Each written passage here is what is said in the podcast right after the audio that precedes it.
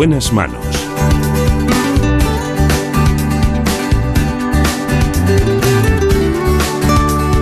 El programa de salud de Onda Cero. Dirige y presenta el doctor Bartolomé Beltrán.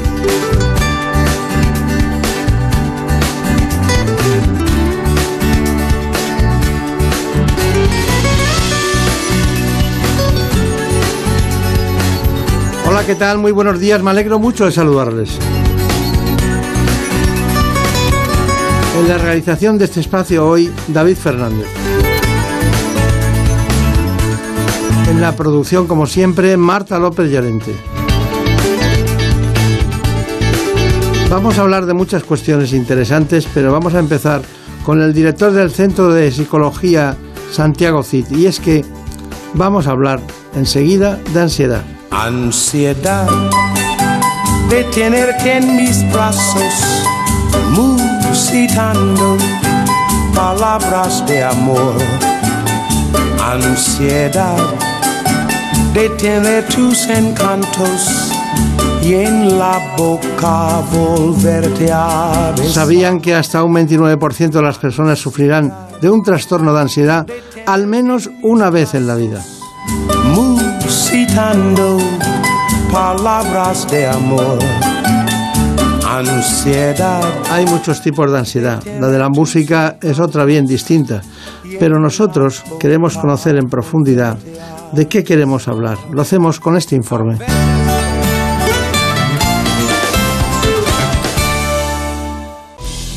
La ansiedad es una respuesta automática que se produce cuando nuestro cerebro percibe un peligro. Esta reacción tiene como finalidad prevenir situaciones peligrosas o dolorosas. Sin embargo, a veces esta capacidad no funciona bien y se producen falsas alarmas ante estímulos inofensivos. Esto es lo que podríamos calificar como trastornos de ansiedad. Los síntomas psicológicos con frecuencia suelen ir acompañados de otros fisiológicos como sudoración, palpitaciones, taquicardias, mareos o alteraciones de sueño. En nuestro país, los problemas de ansiedad se han convertido en uno de los principales motivos de consulta en atención primaria. Pero cuando la ansiedad comienza a condicionar la vida, es el momento de solicitar la atención de un especialista para aprender nuevas estrategias para evaluar y afrontar las situaciones que generan ansiedad de manera adaptativa. Ya saben ustedes que muy pocas veces tratamos la psicología.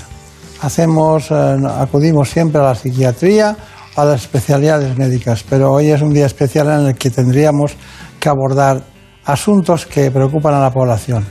Hoy está con nosotros un gran psicólogo, Santiago Cid, psicólogo y director del Centro de Psicología Santiago Cid. De segundo apellido, Paz. Además, ha trabajado como psicólogo en la etapa escolar en la Fundación Síndrome de Down de Madrid.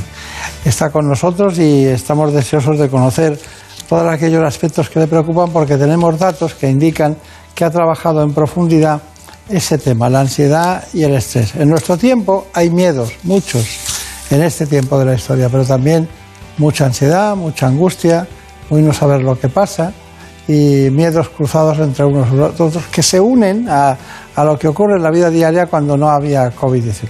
Eh, ¿cómo, ¿Cómo se puede vencer la ansiedad? Bueno, yo creo que lo primero, sobre todo cuando uno se plantea este tipo de preguntas, es porque ya lleva un tiempo padeciéndola. Y es un factor crucial el ponerse rápido en manos de un buen especialista. Porque como todos los problemas tiende a cronificarse si dejamos mucho tiempo pasar. Entonces yo creo que el primer paso que siempre vería sería eh, apoyarme en una buena terapia con evidencia empírica. A tiempo de hoy la terapia cognitivo-conductual, por ejemplo, está demostrando una alta eficacia en este tipo de problemas. Pero el primer paso sobre todo no dejar pasar una gran cantidad de tiempo, si no tiende a cronificarse y a dificultarse el tratamiento. Ya, pero eh, claro, eso está muy bien, pero ¿cómo, cómo sabemos que tenemos ansiedad? Pues eh, muchas veces esta sintomatología eh, puede eh, aparecer o llamarnos la atención, pues por ejemplo, preocupaciones constantes. ¿no? Notamos que tenemos una, una, intensidad, una emoción que no va acorde con el contexto, es decir, pasamos mucho más tiempo preocupados, duran mucho más, nos preocupamos por cosas que no deberíamos de preocuparnos y sobre todo un factor clave, empieza a interferir de una manera importante en nuestra vida diaria. ¿Lleva eso cambios de comportamiento? Sí, Sí, al final cuando una cosa nos preocupa, al final tenemos que pensar que nosotros eh, interpretamos y atendemos para dirigirnos. Entonces, cuando estamos interpretando mal la realidad, cuando estamos sobreatendiéndola, solemos cambiar nuestros comportamientos. Así, por ejemplo, en las obsesiones empezamos a lavarnos las manos constantemente o de un tema prácticamente estamos todo el día hablando de ese tema. Entre otras cosas, podemos verlo por ese factor conductual también. Claro. Eh, el aceptar que uno tiene ansiedad o miedos ayuda a vencerlo. Por supuesto. Por supuesto. De hecho, las terapias de tercera generación hay una que ya directamente se llama aceptación y compromiso. Es verdad, el hecho de aceptar es el primer paso para empezar a trabajar y sobre todo a tolerar. Y la tolerancia siempre disminuye todos los patrones de cualquier problema de ansiedad. ¿Y qué le dice usted a un paciente cuando tiene pensamientos negativos? ¿Le ayuda? ¿Le puede ayudar? Sí. Cuando uno tiene pensamientos negativos, ahí tenemos que diferenciar un poco entre pensamientos y, y, creencias. ¿no? Pensamientos al final es una cosa que tenemos todos, pero lo importante son las creencias, lo que significan para él esos pensamientos o cómo interprete toda la realidad. Pero claro, desde un trabajo de, de, ver racionalmente y verlo empíricamente se puede trabajar esa, esa, forma de interpretar la realidad, por supuesto, es una de las claves de la terapia. Cuando empieza una, una ansiedad o una situación de, entre, de estrés, relacionado con la ansiedad, el, tirar por la calle de en medio y no pensar en farmacología ni en, ni en otro tipo de terapias eh, que ustedes manejan y hacer ejercicio físico es bueno. A ver, el ejercicio físico siempre es bueno pero evidentemente no es la solución para un trastorno de ansiedad. Es un complemento, pero al final si uno está preocupado por mucho ejercicio que haga va a seguir preocupado y si uno está obsesionado por mucho ejercicio que haga va a seguir obsesionado. Pero está bien porque ayuda también a segregar más serotonina, a sentirnos mejor, mejorar un poquito la autoestima, pero evidentemente es solo una pequeña pieza de un posible tratamiento, unas actividades agradables, pero habría que trabajar mucho más. Eh, eh, eh, ¿usted, ¿Usted se nota como psicólogo que ayuda? O sea, ¿cómo, ¿cómo soluciona el problema un psicólogo? Porque la gente tiene una tendencia al plan oral en, en consumir medicamentos uh -huh. y, y, ustedes eh, hacen una serie de cuestiones y para el diagnóstico, pero ¿cómo ayuda al psicólogo? Pues ayudamos eh, en primer lugar, sí, le, con respecto a la primera pregunta, eh, sí, eh, no solo sentimos que ayudamos, sino que tenemos ese feedback y después lo podemos ir viendo con contraste empírico, con entrevistas, con test y demás. Y evidentemente si no notásemos que estuviésemos ayudando, no seguiríamos con nuestra intervención. El principal objetivo es, el principal objetivo es siempre eso. ¿Cómo? Pues bueno, eh, en esto, en la guía empírica, en la guía de tratamientos con, eh, con, validez científica, se va cuestionando una serie de técnicas. Pues, por ejemplo, para las fobias la técnica de exposición. Entonces vamos viendo que la técnica de exposición, eh, comparado con alguien que no haga terapia, ofrece unos resultados pues, muchísimo más amplios en la reducción de ansiedad. Entonces la persona, mientras se expone al estímulo fóbico con una serie de, también de técnicas que va aprendiendo, va viendo cómo su miedo, si empieza en 100 en terapia, va bajando 80, 60, 50, 40, lo vamos midiendo y vamos viendo cómo al final ese estímulo fóbico acaba por convertirse ya en un estímulo normal en el cual ha perdido el miedo. O, por ejemplo, en preocupaciones, vamos viendo como un tema que le preocupaba de 100, al trabajar eh, tanto la forma de interpretarlo como sobre todo también rumiar, darle vueltas con, mediante la atención plena o incluso a veces los objetivos de echarlo fuera, de no pensar en ello, poniéndolo en otros mediante exposición, esa preocupación que tanto lo atormentaba se va con, integrando, tolerando y perdiendo el miedo. Está muy bien. Está bien, pero claro, tienen que manejar muchos test, ¿no? Si usted um, se tuviera que ir a una isla desierta y seguir siendo psicólogo, ¿qué, qué se llevaría? ¿Qué, ¿Qué, qué, instrumental de conocimiento, de test o de estudios, tanto un estudio cognitivo-conductual como cualquier otra cosa, qué se llevaría? Para... Bueno, seguramente ahora me llevaría un ordenador y una conexión a Internet, ¿no? Que es la forma que tendríamos de hacer terapia. Eh, yo creo que en los principales cuestionarios, a ver, siempre la opinión del paciente está presente. Pensamos que los diez primeros minutos son para ver cómo le ha ido la, cómo le ha ido la sesión. Y a veces el principal crítico y el que va a ser más duro es el paciente, porque va a decir, pues no me encuentro nada bien, pues estoy peor, estoy tal. Entonces él mismo ya te va a ir dando referencias de, pues he tenido menos miedo, he estado menos tiempo obsesionado. Después, si lo queremos apoyar empíricamente, lo queremos también poner una serie de cuestionarios, podemos apoyarnos, por ejemplo, en el test de depresión de Beck para medir la depresión. Eh, después eh, podemos también un STAI, que es, un instrumento muy interesante que mide tanto la ansiedad estado durante las dos últimas semanas y sobre todo la ansiedad rasgo, que que sería lo que más nos interesa, que es al final cambiar esa dinámica de la persona, esa forma de encarar las cosas que acaba provocando ansiedad eh, casi con cualquier cosa que le pongas delante. Entonces, al cambiar esos dos, vamos teniendo unos buenos medidores. Está bien.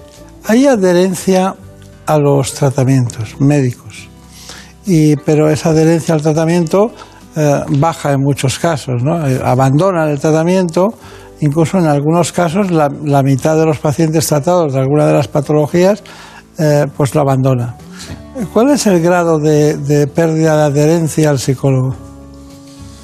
Pues la verdad que va directamente relacionado a los resultados. Si los resultados están siendo muy buenos, pues ahí podemos encontrarlo con dos situaciones, ¿no? Que continúe. Sobre todo es que al principio intentamos ver un poco más o menos cuál es la duración y la importancia de mantenerlo en el tiempo, porque si no es verdad que tanto como con el tratamiento médico la tasa de recaídas es muy alta por tratamientos en los que te estás encontrando bien y tú mismo decides abandonarlo. Entonces la tasa eh, pues, de tratamiento incompleto no es muy elevada, pero yo creo que nos estamos encontrando, pues, por ejemplo, pues un 20-25%. ¿no? También muchas veces asociada a la mejoría, que a veces la mejoría, eh, pues, pongamos, tienes una situación de menos estrés, reduce los patrones del problema, te encuentras mejor y decides que ya no te hace falta, o bueno, a veces también por otros motivos, como los económicos, obviamente. Claro. Eh, ¿cómo, ¿cómo, le llegan los pacientes al centro? centro Santiago Cid? ¿Cómo le llegan? Eh, ¿Por el boca a boca? ¿Por, ¿Porque eh, usted es muy famoso, muy bueno por los estudios que ha publicado? ¿Por qué? Bueno, el boca a boca es un factor siempre muy importante y que genera gran confianza. Entonces ahí tenemos eh, bastante forma de llegar, tanto el boca a boca por mi trabajo como el de nuestro equipo, ¿no? Al ser ya un equipo cada vez más amplio, pues cada vez va habiendo más pacientes satisfechos y va moviendo más ese boca a boca. También es verdad que gracias a, a, la labor de divulgación que se va haciendo de las cosas sanitarias, en este caso de la psicología, la gente se va animando mucho más a, a, hacer terapia y también por cosas que pueden leer, artículos que has escrito donde se sienten identificados con lo que están sintiendo, un poco relacionado a lo que hablamos, ¿no? Lees un artículo de la sintomatología de la ansiedad y dices, uy, pues justamente esto es lo que me está pasando a mí, nunca me lo había planteado. Y esto también ayuda. La divulgación claro. creo que es muy importante. Claro. Eh, ¿tiene, ¿Tiene usted una está muy entregado a la profesión, ¿no? Sí, es necesario, ¿no? Este tipo de, de profesiones al final son, son clave. El... Son muy humanísticas en todos los sentidos sí. y tienen muchas derivadas, ¿no? Porque a veces la ansiedad inmediata está cubriendo un problema profundo, ¿no? Y, y entonces hay que ir al profundo, no a lo inmediato. Sí, claro. por eso es clave también una buena evaluación inicial. Claro, claro. Eh, bueno, Marina Turiac, Santiago Cid, a ver, ¿qué, puedes preguntarle? ¿Qué quieres? ¿Qué, ¿Qué, dice la gente? Los niños, Santiago, nunca son capaces de manifestar sus emociones. ¿Y cómo podrían hacer los padres para detectar un caso de ansiedad, sobre todo en estos meses que estamos viviendo? Mm, yo creo que de, debido a, la, a, veces esa dificultad de, de manifestación, ¿no? de, de, hablarlo, de decirlo, pues yo creo que, que, lo que hablábamos un poco al comienzo, quizá el factor conductual sea el que más, más pistas nos puede dar. Pues, por ejemplo, un niño que, que está relacionándose menos, que, que está eh, verbalizando menos cosas, que lo vemos apático, que juega menos, eh, que conversa menos, podríamos eh, verlo por ese lado. Yo te, siempre con los niños creo que es importante el factor bidireccional en la comunicación, es decir, que los padres siempre estén hablando de cómo están ellos, de cómo se están sintiendo, para ahí que también se potencie esa comunicación. Y una mujer embarazada que sufre ansiedad porque le den una mala noticia de que su hijo no viene como esperaba y demás, ¿va a afectar al feto, al desarrollo de ese bebé? A ver, en eso hay diferentes estudios, ¿no? Sobre todo, el, en principio, eh, podría afectar a veces en, en, parámetros como puede ser el peso eh, y, y este tipo de factores pero a nivel general tendría que ser un nivel de ansiedad súper elevado, muy mantenido, para que llegase a afectar de una manera realmente preocupante. El estrés tiene una connotación negativa tremenda últimamente, sí. pero también es algo bueno. Nos mantiene en alerta, mejora nuestro rendimiento, pero ¿cómo saber que estamos en ese punto óptimo de estrés? Mm, es como la ansiedad. Al final tenemos eh, estrés eh, bueno, por así decirlo, y estrés patológico. El estrés patológico eh, empieza a darse cuando en lugar de ser adaptativo estamos preocupados todo el día y sobre todo notamos que nuestros niveles de activación son muy superiores a la demanda, siendo capaces de desconectar y realizando una gran interferencia en nuestra vida diaria. Bueno, seguimos adelante con estas cuestiones que están en relación con la psicología, que son como la ansiedad que ya ha matizado usted, doctor Cid, muy, muy específicamente. Bueno, hay una terapia, hay una terapia que ustedes llaman cognitivo-conductual y yo le preguntaría, ¿para qué sirve? Vamos allá. Hoy vamos a conocer más acerca de la terapia cognitivo-conductual basada en la evidencia empírica y avalada por numerosas instituciones internacionales como la Asociación Americana de Psiquiatría o la Organización Mundial de la Salud. En este procedimiento se parte de la premisa de que el paciente no responde a los acontecimientos que le rodean, sino a la percepción que tiene de ellos. Es decir, si se consigue modificar dichas percepciones, se producirá también un cambio en su conducta. Está centrada en el aquí y en el ahora. Se trata de dotar al individuo de herramientas que le permitan comprender y desglosar sus problemas para modificar después su patrón de reacción ante ellos. Así, su concepción de los estímulos externos mejora y con ella su calidad de vida. Se podrían distinguir eh, varias fases. Una fase inicial en la que se hace una evaluación de, de los problemas mediante diferentes procedimientos. Eh, a esto le seguiría una fase de, devolución de la información para que el, el, paciente comprenda su problema. Después entraría la fase de tratamiento propiamente dicha, donde se aplican las técnicas cognitivo-conductuales. Eh, las últimas sesiones irían encaminadas al manejo de las recaídas, la prevención de las recaídas, y habría una última fase de seguimiento donde se valora de alguna manera la permanencia de los cambios a lo largo del tiempo.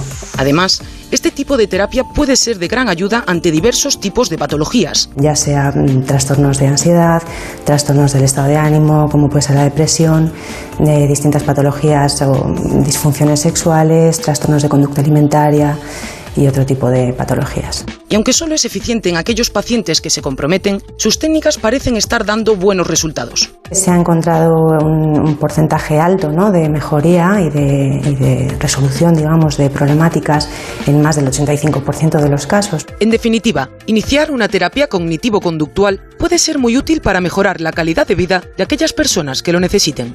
Bueno, es muy interesante lo, lo que nos cuentan, pero usted lo firma. ¿Está de acuerdo? Sí, sí, sí, rotundamente, sí. tenemos que tener en cuenta que la terapia cognitivo-conductual es la la principal, la terapia de elección en, muchos trastornos y bueno, no es que lo afirme yo, eh, ojalá con mi afirmación fuese suficiente, pero en este caso está validado por las principales guías clínicas, como por ejemplo las del Instituto de Salud de, Reino Unido, el NICE o la APA. Entonces, pues ha sido muy sometidas a, prueba y ha demostrado mucha eficacia, muy alta en, en muchos trastornos. Está bien, está bien.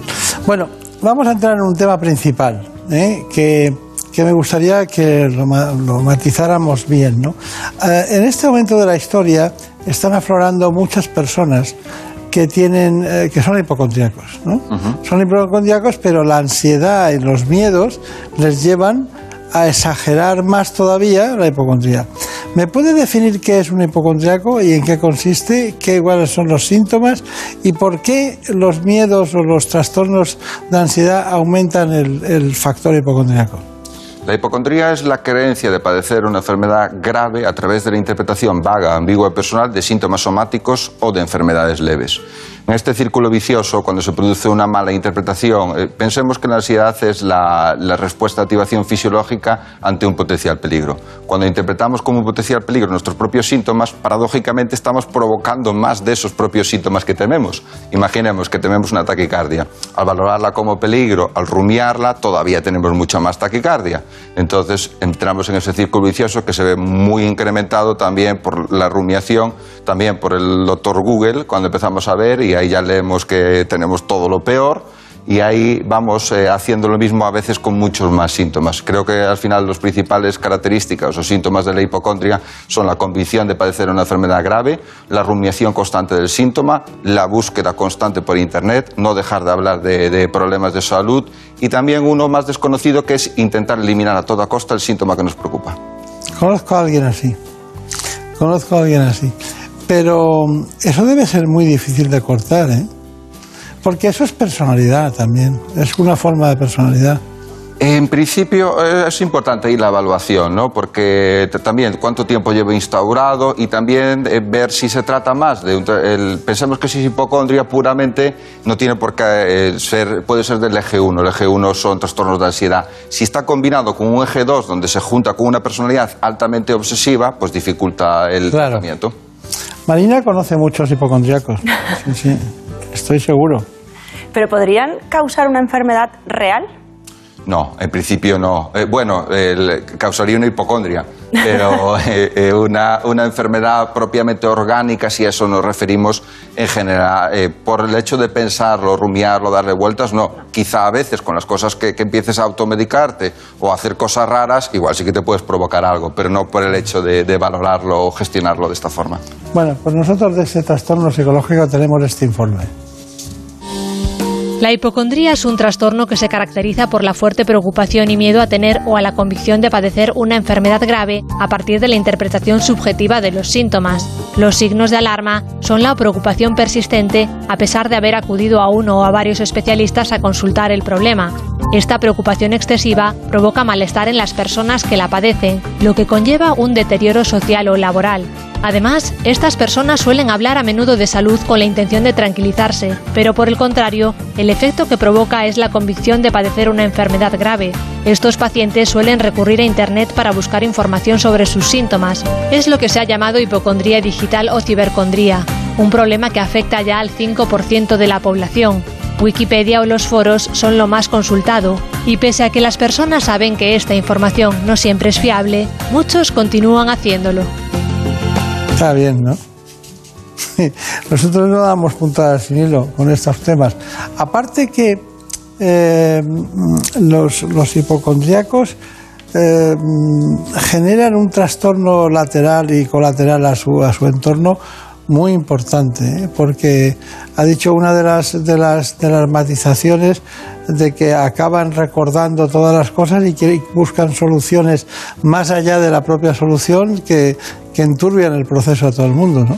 Absolutamente. Y sobre todo muchas veces porque a veces hasta en ese intento por autoconvencerse de que no es nada, casi todo al entorno que le, que le rodea le acaban preguntando mil veces, pero de verdad que no me pasa nada, de verdad que no me pasa nada.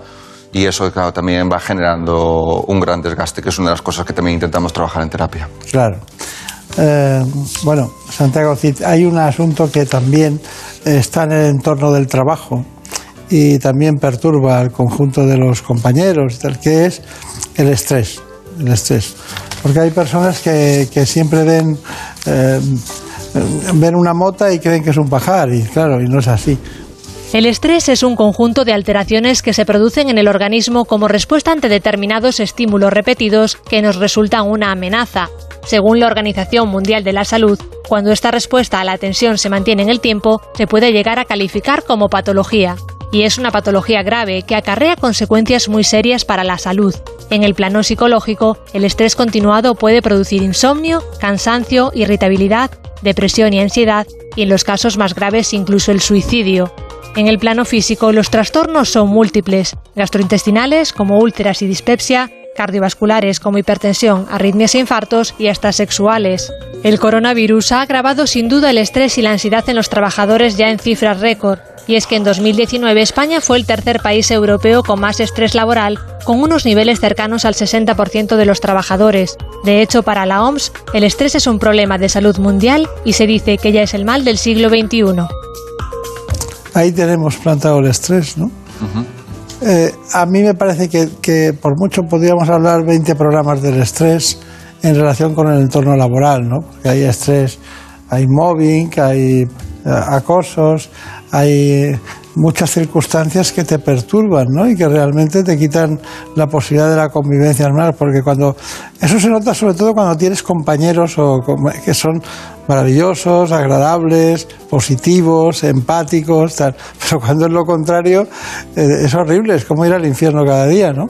Pues sí, sí, sí. Nos llegan casos ¿De estrés? ¿De estrés patológico? Sí, sí, eh, en relación con el trabajo. Sí, muchísimos, muchísimos. Eh, el- en, en este, en este caso, sí. Al final, como el estrés es justamente eso, ¿no? Es una transacción entre el individuo y el ambiente, ¿no? En donde, en donde se valora, es muy cognitivo, se valora la demanda y la capacidad. Entonces, claro, hay que trabajar mucho la valoración de la demanda y la valoración de la capacidad, ¿no? Porque si está mal valorada, ante cualquier cosa vamos a ver una dificultad eh, interpretando que no somos capaces o, o, sobre todo desbordándonos ante cualquier cosa pequeña. O a veces pues, gente que, que trabaja está incluso demasiado y tiene o muy perfeccionista, que es un gran problema. Nosotros trabajamos mucho el perfeccionismo, que es la clave para para, mí, para nosotros del estrés patológico mucho y la valoración de la propia capacidad. Sí, claro que de los perfeccionistas se puede aprovechar mucho también.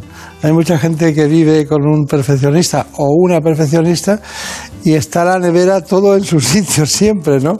O, la ropa bien colocada o, la hora de los niños, pero eso acaba siendo una dinámica infernal porque tienen poco espacio para, para lo, que es eh, la empatía suave y tranquila de la vida, ¿no? Que hay que abrir la ventana para ver los árboles o el campo, ¿no? No la abren, no la abren, la limpian, pero no la abren. Bueno, ¿cuál es su conclusión? Eh, acerca del, acerca del programa de hoy, sí. Acerca del, bueno. ¿Qué hace eh, un psicólogo como usted en un sitio como este? las conclusiones son varias, ¿no? La importancia de, concienciar a las personas del trabajo que puede hacer la psicología, de las grandes mejorías que se puede obtener con la terapia cognitivo-conductual y la necesidad de trabajar pues esas valoraciones, esas interpretaciones del ambiente esas rumiaciones y esas estrategias, ya sean perfeccionismos o el manejo de la información de salud, que mejoran sustancialmente la calidad de vida de las personas. Pues muy bien. Eh, el centro es Centro Santiago Cid. Que tenga mucha suerte, que le vaya muy bien y que solucione muchos problemas. Aunque para solucionar una ansiedad, ¿cuánto llevaría de tiempo? Una ansiedad media. Pues ahí habría que hacer una correcta evaluación. Depende, como hablábamos, de los factores que estén por detrás, si tenemos una personalidad eh, aquí más obsesiva o menos, pero a veces nos encontramos con que problemas eh, que no están muy adheridos. Tenemos que tener en cuenta que el tiempo promedio, por ejemplo, de un trastorno de pánico en que acude el paciente a la primera consulta es siete años desde su trastorno. Entonces, claro, si nos tarda siete años, pues igual nos lleva un año eh, después solventarlo. Pero muchas veces que se acude pronto, a veces podemos encontrarnos con terapias breves de ocho días sesiones. Está bien. Bueno, pues cómo vencer la ansiedad con la ayuda de un psicólogo, aquí lo tienen. Muchas gracias por venir, mucha suerte, que le vaya muy bien. Y a ustedes indicarle que muchas veces traemos eh, pocos psicólogos al programa. En este caso hemos dado con uno de gran futuro, entusiasmado por su trabajo y con un grupo de compañeros eh, que lo hacen diariamente para ayudarnos a vivir mejor. Muchas gracias. En buenas manos. El programa de salud de Onda Cero. Dirige y presenta el doctor Bartolomé Beltrán. Es lógico. Murprotec, empresa líder en la eliminación definitiva de las humedades, patrocina la salud en nuestros hogares. ¿Conoces la relación entre cuidar de tu hogar y cuidar de ti? En Murprotec sabemos que cuando eliminamos las humedades de forma definitiva de tu hogar estamos cuidando de ti y de tu familia. Una vivienda libre de humedades es sana y segura. Llámanos al 930 1130 o accede en murprotec.es. Cuidando de tu hogar, cuidamos de ti. Por fin no es lunes, un programa entretenido y cercano. Lo que menos me esperaba yo, que a mí la radio me iba a llamar. Con historias anónimas, voces conocidas, curiosidades y muy buen humor. Boris, ¿tú tienes alguna canción inconfesable? Quizá lo que pasa es que creo que conozco a los autores. Por favor. Por fin no es lunes, con Jaime Cantizano. Sábados y domingos desde las 8 de la mañana y cuando quieras, en la web y en la app de Onda Cero. Te mereces esta radio. Onda Cero, tu radio. En buenas manos. El programa de salud de Onda Cero.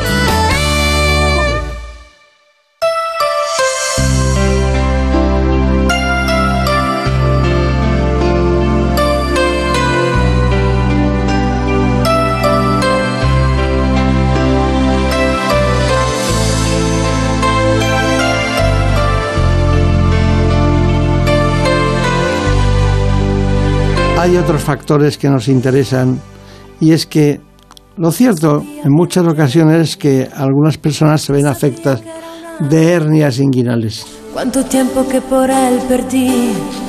¿Qué promesas rotas sin cumplir? Son amores.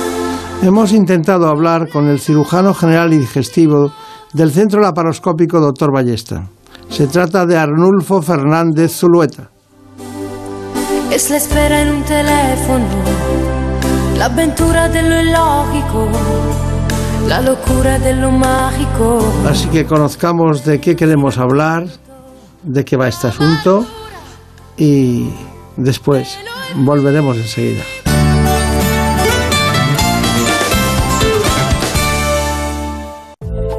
La hernia inguinal es la salida del contenido abdominal, normalmente del intestino, hacia el exterior en la zona de la ingle.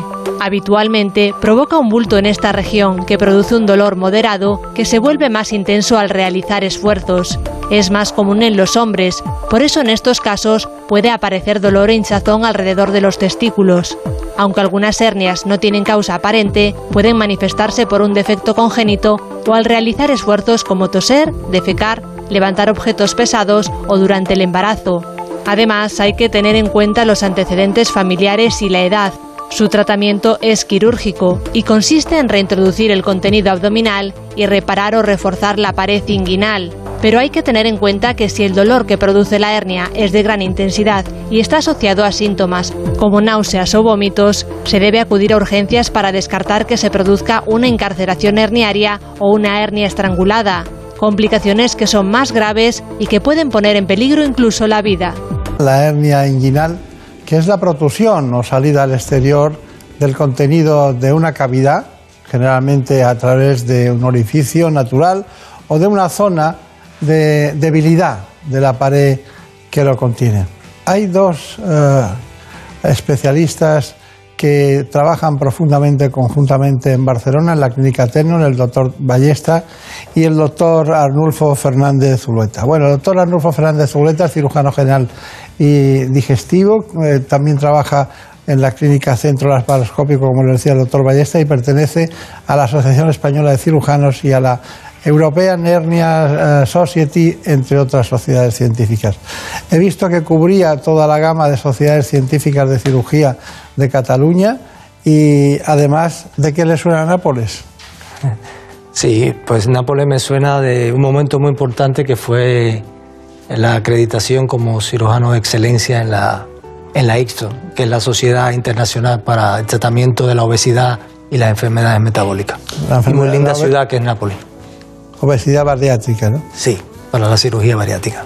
¿Y, en Nápoles da tiempo para estudiar? Eh, pues sí, y para conocerla también. es que es una ciudad muy, muy alegre, ¿no? En todos los sentidos, ¿no? es una ciudad potente. Que se mueve. Que se, mueve. sí, sí.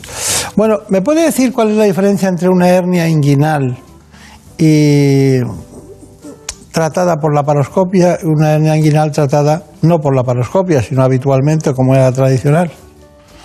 Pues bueno, la, la diferencia básicamente es que la manera tradicional y existente actualmente es a través de una herida, es decir, es un abordaje que llamamos anterior, una herida en la región inguinal, en el cual se profundiza por plano hasta llegar a donde está la hernia o el orificio herniario, el saco herniario, y se procede a la reparación de la misma, utilizando mallas o sin utilizar mallas. Actualmente casi todas las técnicas usan mallas en la cirugía abierta a través de una herida abdominal. En tanto, la cirugía laparoscópica cambia el abordaje, primero que se realiza a través de pequeños orificios en el cual se introduce una cámara, generalmente cámara de alta definición, y otros orificios para realizar el mismo procedimiento, pero desde el origen de la hernia. Es decir, es un abordaje posterior en el cual se reduce la hernia y se colocan siempre mallas que van definitivamente cubriendo toda la zona que había comentado de, eh, de los orificios inguinales por donde se producen habitualmente las hernias. Es decir, la cirugía laparoscópica es una cirugía mínimamente invasiva, en el cual, a diferencia de la cirugía abierta, el paciente tiene una invasión menor y por tanto una recuperación más rápida, digamos en forma general tiene algunas otras particularidades en cuanto a los beneficios específicos en situaciones específicas de pacientes. Bueno, pero vamos a ver, ¿qué necesidad hay de hacer una cirugía laparoscópica para una hernia inguinal cuando iba también a hacerla por la vía tradicional? ¿Por qué? Bueno, hay tantas ventajas. Bueno, es, es producto del desarrollo, una combinación del desarrollo tecnológico y de la inquietud que siempre tienen los médicos por intentar ofrecer a sus pacientes el mejor procedimiento. Eh, sin que la vía abierta tenga una indicación, la mantiene. La vía laparoscópica aporta eh, una menor agresión al paciente. Y esto es clave porque la, la medicina ahora intenta la menor agresión al paciente, la más rápida reincorporación a su vida laboral y por tanto la laparoscopia nos permite esto. ¿Qué diferencia hay de morbimortalidad entre una y otra? No, no hay diferencia. No hay diferencia ni en efectividad ni en morbimortalidad. ¿Hay diferencia en cuanto al tiempo que dura en irse a casa? No tanto con el tiempo que de irse a casa, sino con el tiempo de la recuperación. Hoy, hoy en día... ¿Qué hay entre recuperación e irse a casa? Sí, estamos hablando de que prácticamente toda la cirugía de la hernia inguinal en los lugares donde está protocolizado, es una cirugía que puede considerarse ambulatoria o de corta estancia. Todas, abiertas o laparoscópicas de cualquier tipo. Ahora, la recuperación a su vida habitual, hacer deporte, a trabajar, ahí es donde está la diferencia. Por cierto, hacer deporte, ¿hacer deporte contribuye a tener más hernias inguinales? No, no está demostrado que hacer deporte. Pero se ha hablado de ello, ¿no? Se, ha hablado dentro de los... Eh, se sabe que la hernia tiene una etiología o una etiopatogenia multifactorial y a veces algunos se describe como esfuerzos físicos eh, grandes pueden influir en personas que tienen una predisposición, no que el esfuerzo físico produzca hernias. Etiología etiopatogenia quiere decir cuál es la causa. Sí, las causas. Para que nos entienda todo el mundo. Pero una pregunta, ¿ustedes ponen mallas? Sí, Sí, las técnicas laparoscópicas, nosotros usamos especialmente dentro de las técnicas laparoscópicas la totalmente extraperitoneal. Esa es una técnica en la cual, además de repararse desde su origen con las hernias, con una eh, amplia visión de la zona de defecto anatómico, siempre colocamos una malla. Sin entrar a la cavidad abdominal, colocamos una malla. Realmente las mallas eh, prácticamente desde hace eh, más de 30 años, las mallas constituyen, eh, está muy relacionada con la reparación de las hernias, porque se vio que desde su introducción redujo la recidiva, que es que el paciente operado tenga nuevamente una hernia, entre un 50 y un 70%. Bien. Y eso fue suficiente para que prácticamente todas las técnicas quirúrgicas, la malla tenga un peso, sin desaparecer las técnicas sin malla tenemos un orificio en las dos ingles, en un edificio que se va formando lentamente, ¿no? Con la edad. Y bueno, llega un momento en que esa estrangulación del orificio, porque ha salido una parte del intestino, pues se va, no necrosando todavía, pero se va estrangulando y se produce una hernia encacerada, ¿no? Como diríamos, ¿no? O encarnata, o una hernia que está estrangulada. ¿Cuáles son los síntomas? Bueno, brevemente, eh, los síntomas de la hernia complicada, porque lo que está describiendo ya es una hernia complicada, la hernia encarcerada o estrangulada es una complicación de la hernia, el síntoma que predomina es el dolor, es el dolor. Pero en realidad eso ya son complicaciones de la hernia. Uno puede tener una hernia, puede tener un bulto, puede tener dolor y no estar en estas circunstancias. Estas son urgencias ya para el tratamiento. Pero cuando están en esa urgencia, ¿cuándo es quirúrgica? Sí. son quirúrgicas, es decir, la hernia encarcerada y estranguladas son quirúrgicas y ya su tratamiento no es selectivo, sino es un tratamiento urgente. Es solución ahí no se puede perder tiempo en el tratamiento de cualquier forma que se vaya a intentar solucionar quirúrgicamente, pero hay que hacerlo. Los hombres son ocho veces más propensos que las mujeres a tener hernias. Sí. Eh, ¿Por algo será?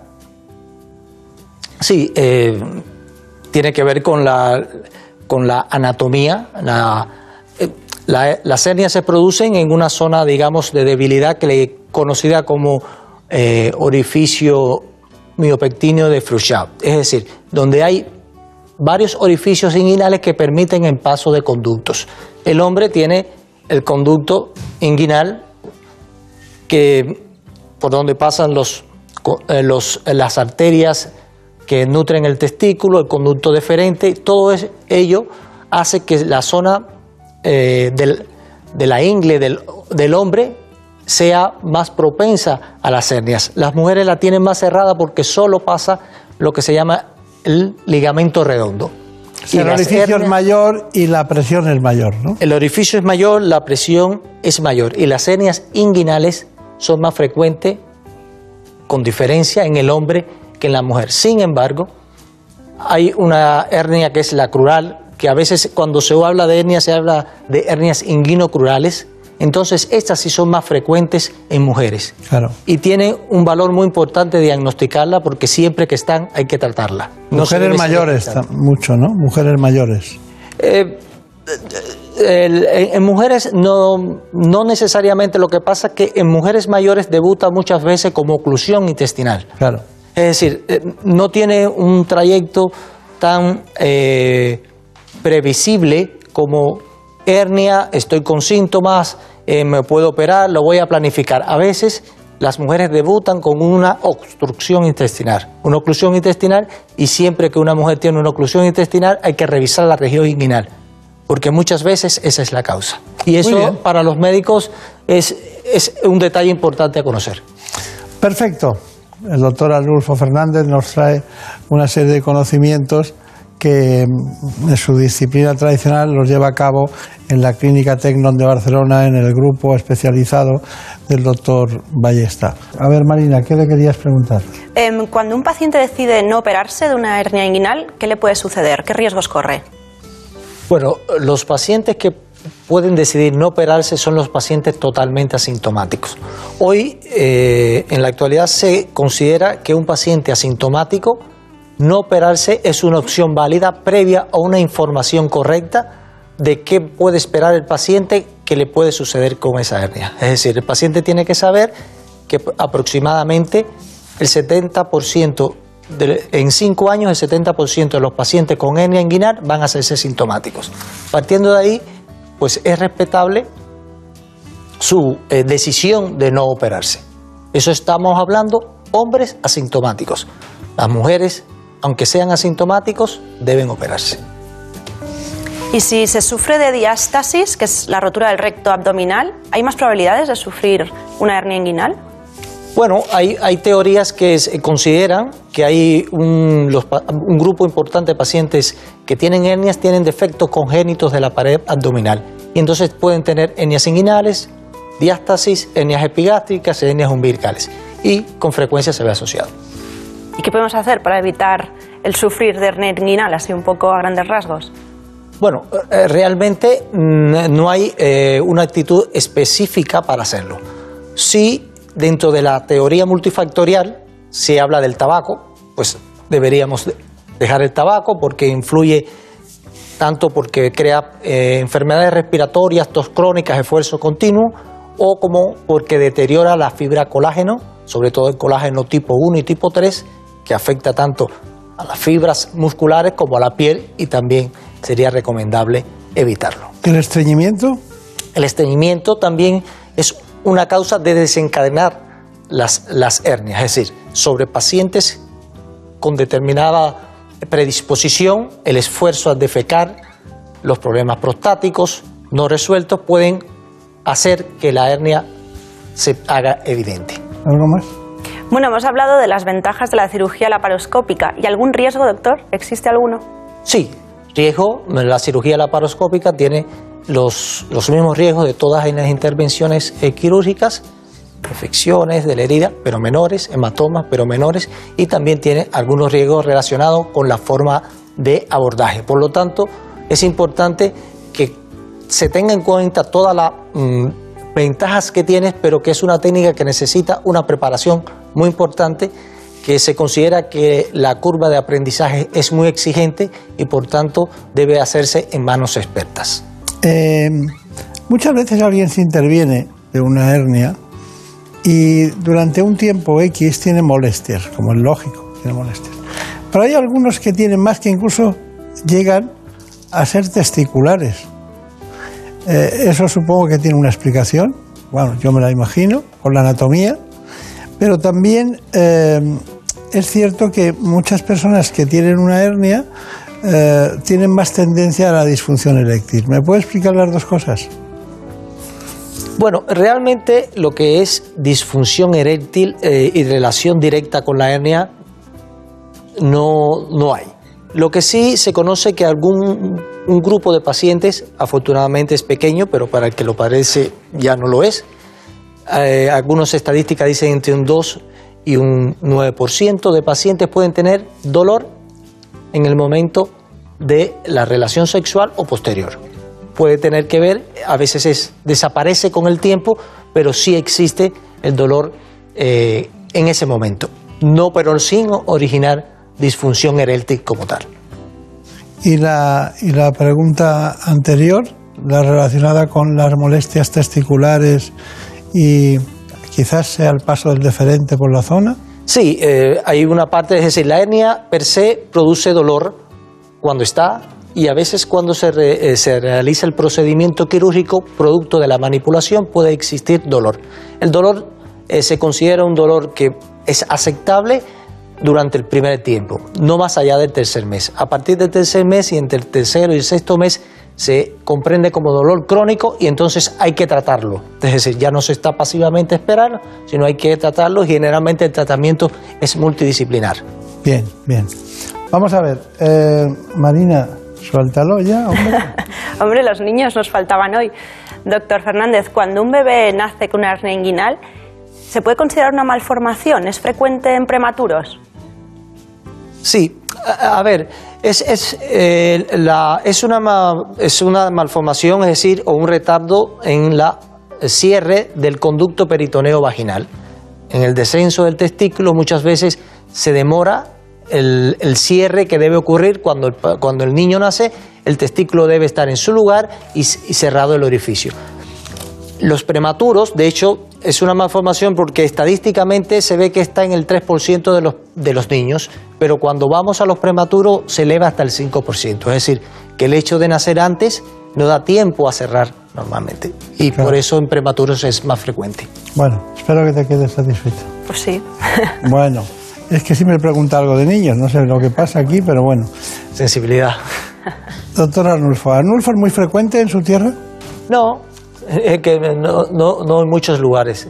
Es un nombre de, germánico, pero que, que, en mi tierra se usa eh, y en algunos países de América también se usa, pero es de origen germánico y austral. Pero es la primera vez que yo que viene usted, tiene el honor, le haremos una fiesta luego, de estar aquí por primera vez un Arnulfo. Hombre. Ya es algo, ¿eh? Bueno, eh, eh, para algo creo que ha servido. A veces te trae problemas. ¿Cómo, cómo usted llama? No entiendo, repite, pero Como ha dicho Marina, dice Fernández. Pero para una fiesta está bien, si a partir de ahora son fiestas por el nombre, pues... Le ha dicho Fernández Zulueta, que son su primero y segundo. Eso más serio. Zulueta, que puede ser vasco. Para no fallar. Para no fallar. Bueno, ¿qué podría decir en general para que todo el mundo eh, entienda de qué hemos estado hablando y sobre todo cuáles son las cosas principales que usted quiera señalar del espacio? Intentaríamos señalar que la hernia inguinal, la única cura es la cirugía, que los pacientes asintomáticos y una conducta expectante debe ser previamente discutido con estos pacientes y que los pacientes asintomáticos para conducta expectante son los hombres, no las mujeres.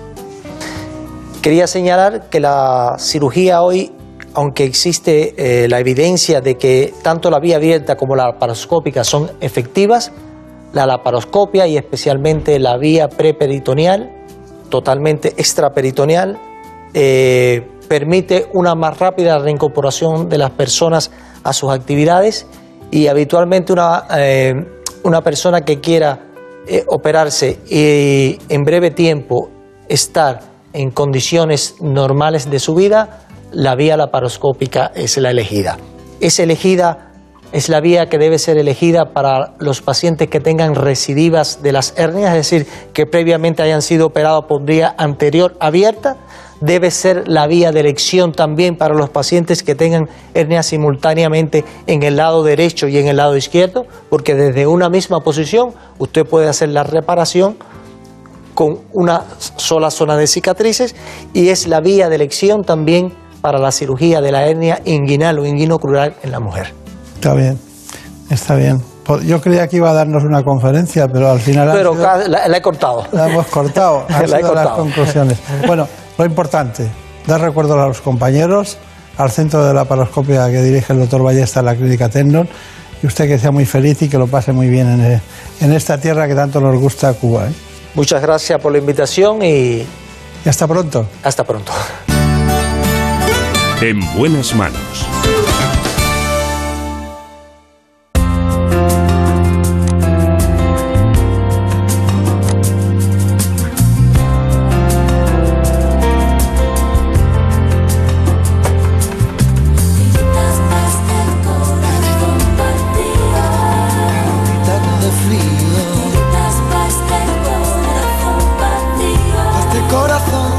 Ha llegado el momento de conocer las noticias más importantes que se han producido en España y en el mundo.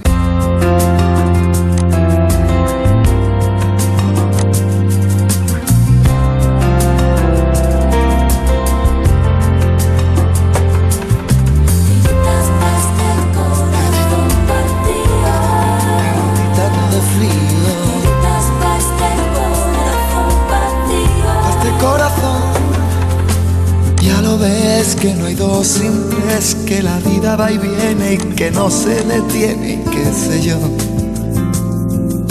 Pero miénteme aunque sea, dime que algo queda entre nosotros dos, que en tu habitación nunca sale el sol, ni existe el tiempo ni el dolor. Llévame si quieres a perder a ningún destino sin ningún porqué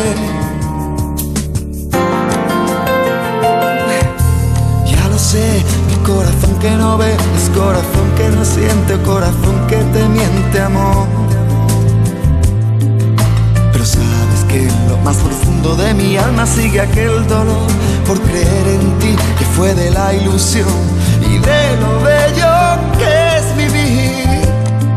¿Para qué me curaste cuando estaba herido si hoy me dejas de nuevo el corazón partido? ¿Y quién me va a entregar sus emociones? ¿Quién me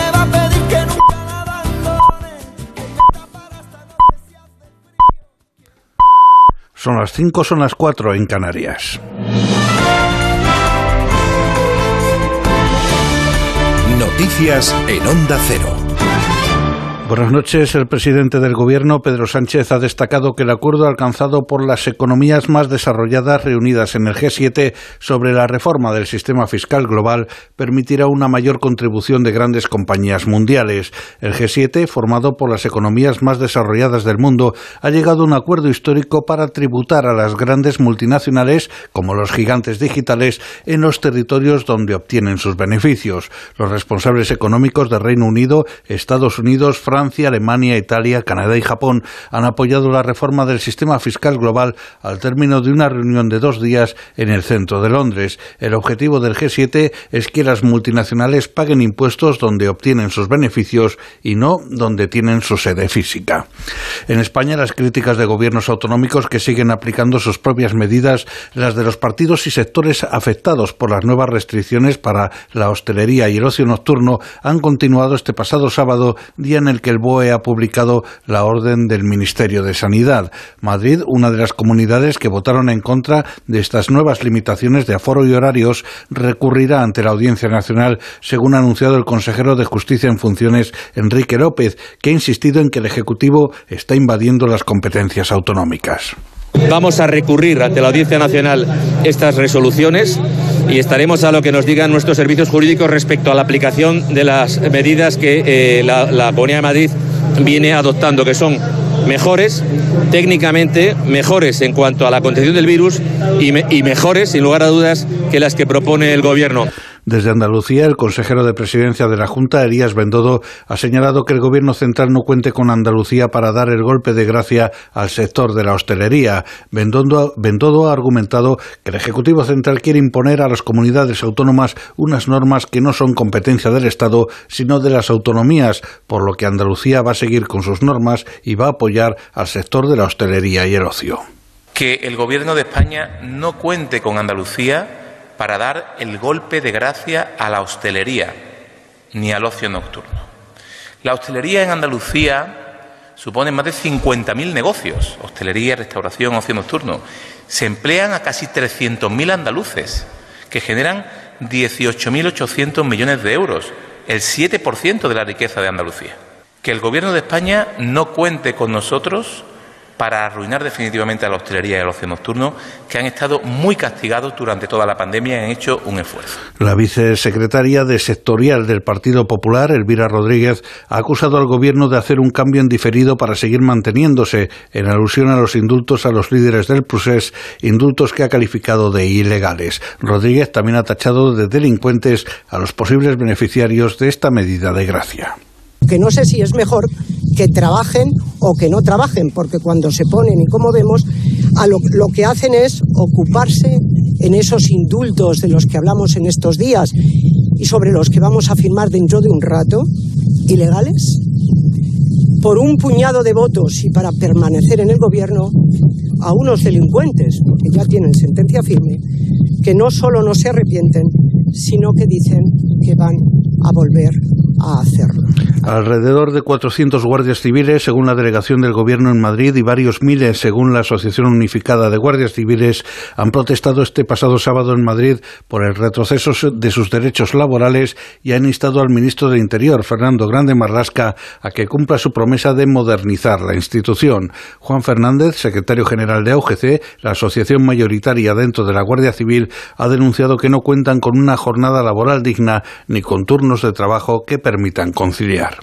No entendemos cómo en el siglo XXI se sigue aplicando el Código Penal Militar, una norma retrógrada a los guardias civiles por la cual una mera discusión puede conducir a un guardia civil a ingresar en una prisión militar, de la misma manera que no entendemos cómo una hora nocturna de un guardia civil se paga a 71 céntimos de euro. Eso no es de recibo, no es normal. Los guardias civiles a día de hoy son los funcionarios policiales y el cuerpo de servicio de emergencia que peores condiciones sociolaborales tiene. Esto es un agravio y este gobierno debe poner una solución y un ataque armado perpetrado por individuos no identificados en la región del Sahel, en Burkina Faso, ha causado alrededor de un centenar de civiles asesinados, según fuentes castrenses, ante lo que el gobierno ha decretado un duelo de 72 horas. Es todo, más noticias dentro de una hora y en ondacero.es. Síguenos por internet en ondacero.es.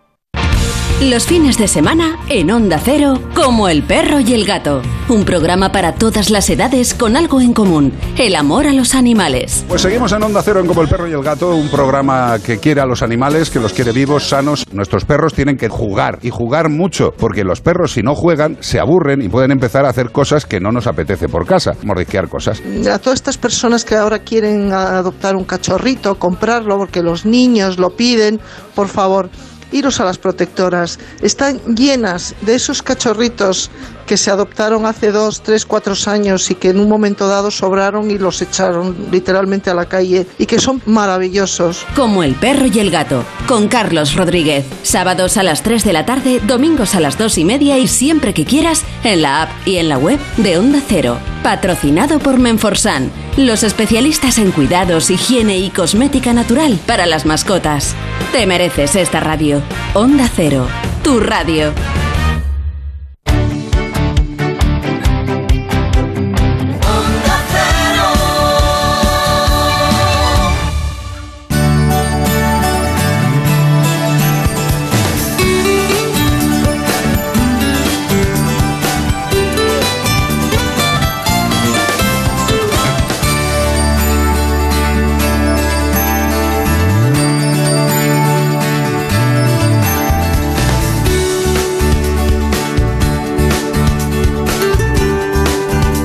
Buenas manos.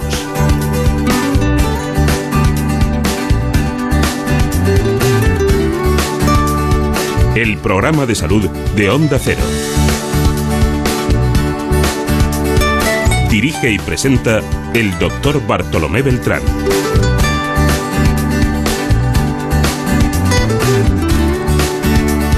Seguimos adelante en esta segunda parte del programa en la que vamos a hablar de tumores cerebrales en primer lugar.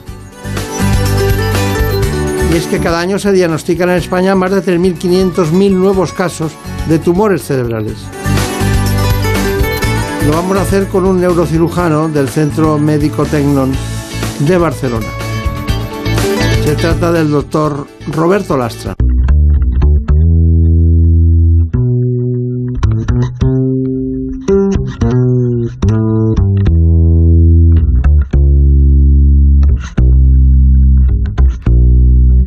¿Qué será, será lo que me has dado?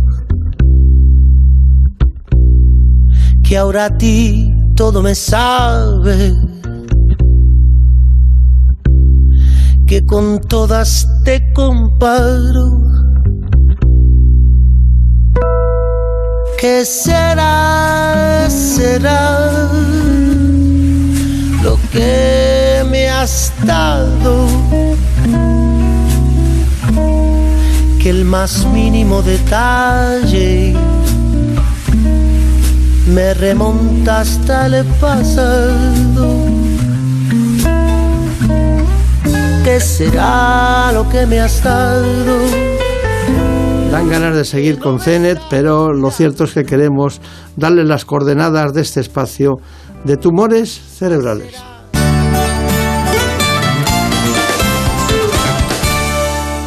Cada año se diagnostican en España 3.500 nuevos casos de tumores cerebrales, una patología que puede aparecer a cualquier edad, pero cuya incidencia crece en la infancia entre los 5 y los 14 años y en los adultos a partir de los 45 años, afectando más a los hombres.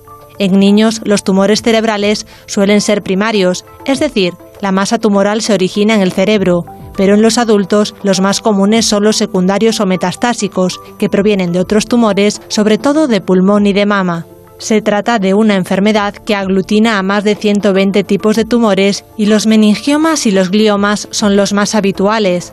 Debido a la variedad de tipos, los síntomas son muy diversos como dolor de cabeza, visión borrosa, vómitos, náuseas, cambios en el estado de ánimo, problemas de equilibrio, convulsiones o dificultad para tragar o hablar.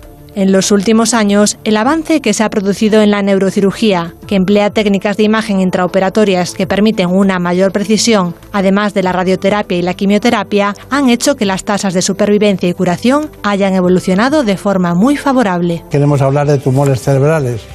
Hoy, por tanto, nos acompaña el doctor Roberto Lastra, que es neurocirujano en el Neuroinstitut, que es el Instituto Médico Especializado en Neurocirugía concretamente ubicado en la Clínica Médico Tecnon de Barcelona, uno de los grandes centros sanitarios de gran prestigio que pertenece al grupo Quirón Salud. Bueno, doctor Roberto Lastra, usted, usted me ha dicho antes que era catalán, pero Lastra es un apellido cántabro. Sí, sí, realmente viene de, Granada. Mi padre es de, Granada y... Yo, he conocido Lastras en en Cantabria, concretamente en, Santander. Bueno, está muy bien. Vamos a ver, neurocirujano, en primer lugar, ¿qué representan los tumores cerebrales en el conjunto de la neurocirugía? Bueno, la, neurocirugía es una especialidad realmente muy amplia y hoy en día abarca muchos campos. Por frecuencia de enfermedades probablemente eh, es más frecuente las enfermedades de la columna vertebral.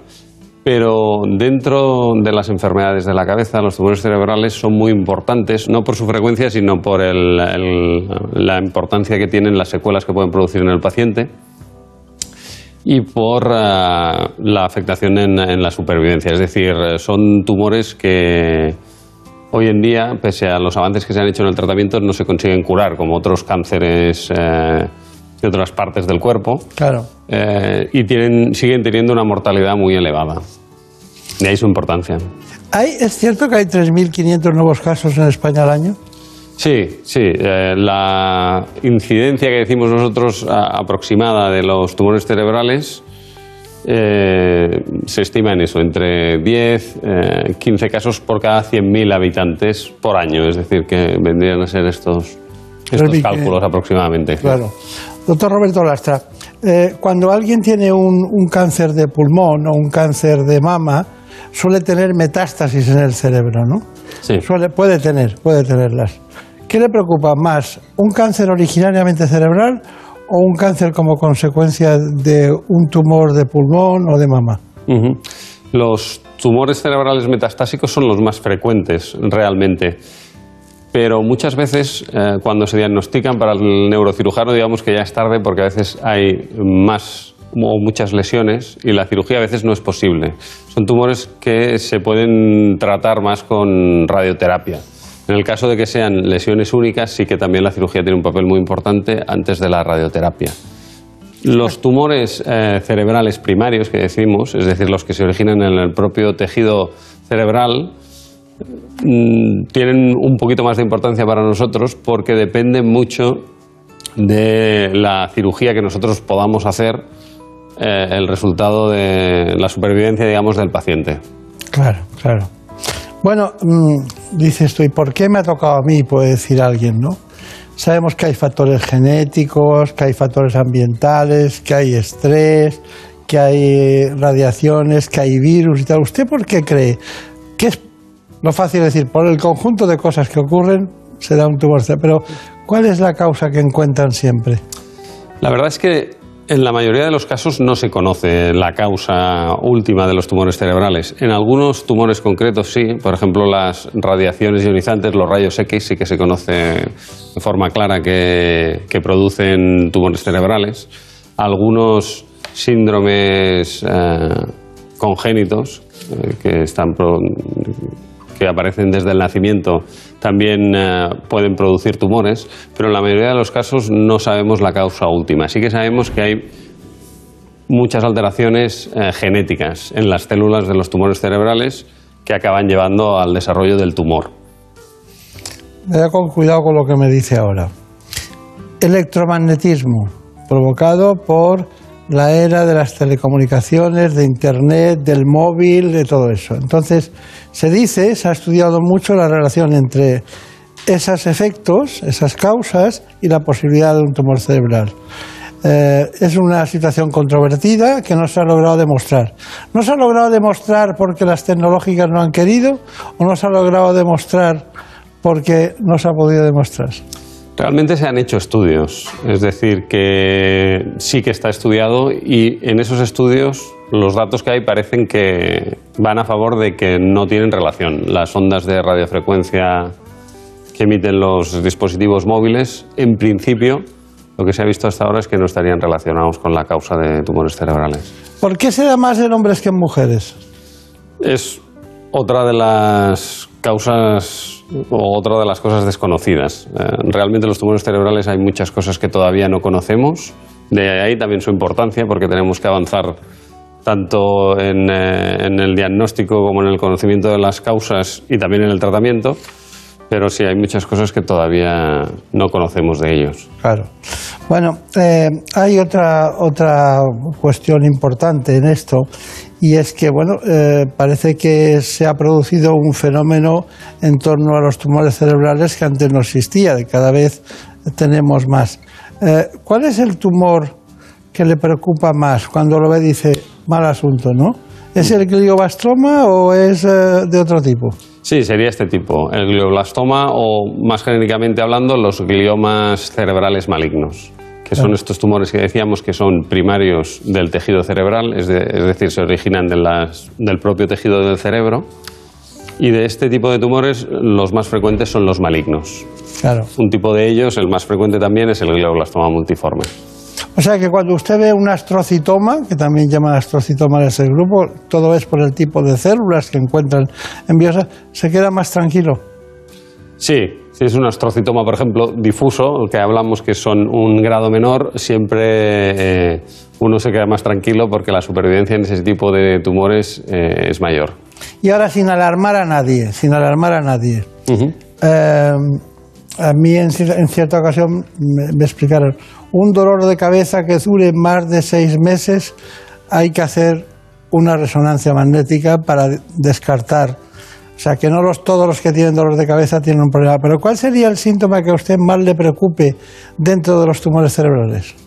Bueno, habitualmente el dolor de cabeza es el síntoma más frecuente, pero también podemos decir que la mayoría de dolores de cabeza no tienen un tumor cerebral detrás. Claro, no, no, solo faltaría. Eh, entonces lo que hay que buscar es otros síntomas. Normalmente el dolor de cabeza que acompaña a los tumores cerebrales es un dolor muy intenso que despierta al paciente por la noche. Continuo, ¿no? Muy continuo y, y en los casos ah, más graves se acompaña de náuseas, vómitos y, e incluso puede empezar a alterar las ca- capacidades de conocimiento del paciente, darle somnolencia. Claro, claro. Bueno, estamos ya centrados, ¿no? Eh, le, quer- le quería preguntar un un detalle. Hay muchas técnicas diagnósticas. Eh, antes de entrar en, el- en el- en los quirófanos suyos de la clínica Ternon con Javier Sass, eh, me gustaría que me dijeras que, la biopsia, qué tipo de accesibilidad tiene para en el cráneo llegar a un diagnóstico biópsico concreto. ¿Cuáles son los caminos que utilizan?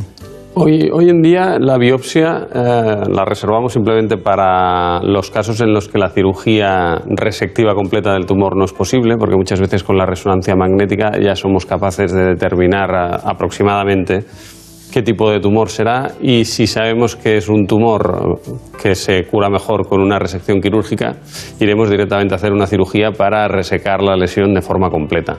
En los casos en los que por la localización de la lesión esta no pueda ser resecada quirúrgicamente de forma completa, es en los que se utiliza la biopsia.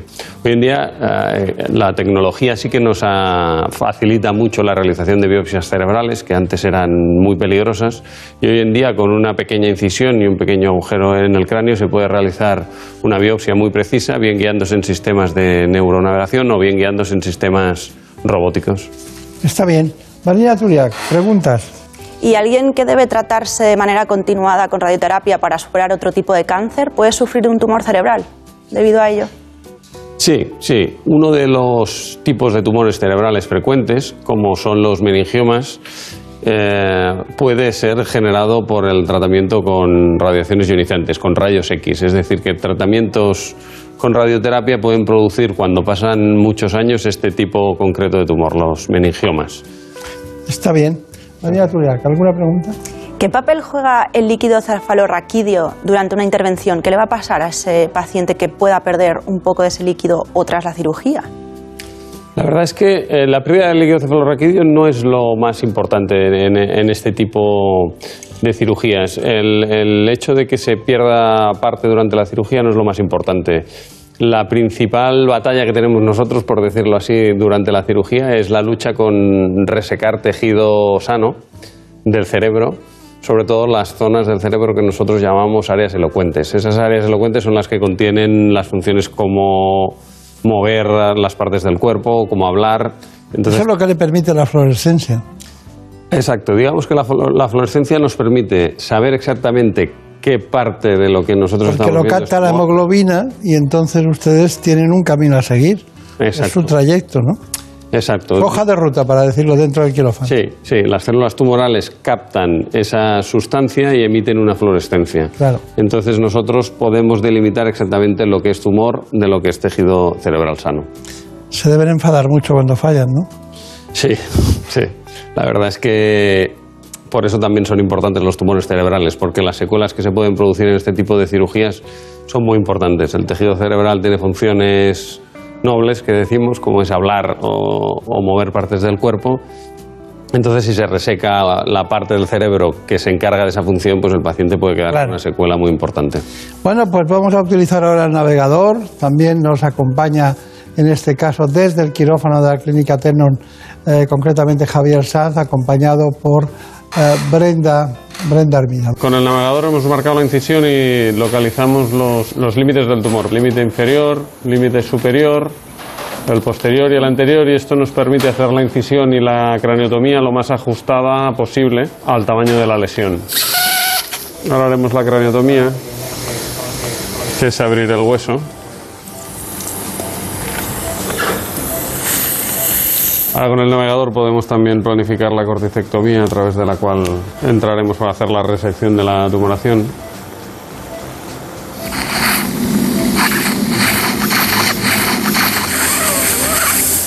Aquí ya se empieza a ver el, tumor. Muchas veces esta zona que es un poco más, digamos, activa del tumor no tiene tanta fluorescencia, pero vamos a, a poner el filtro de luz del microscopio para comprobarlo.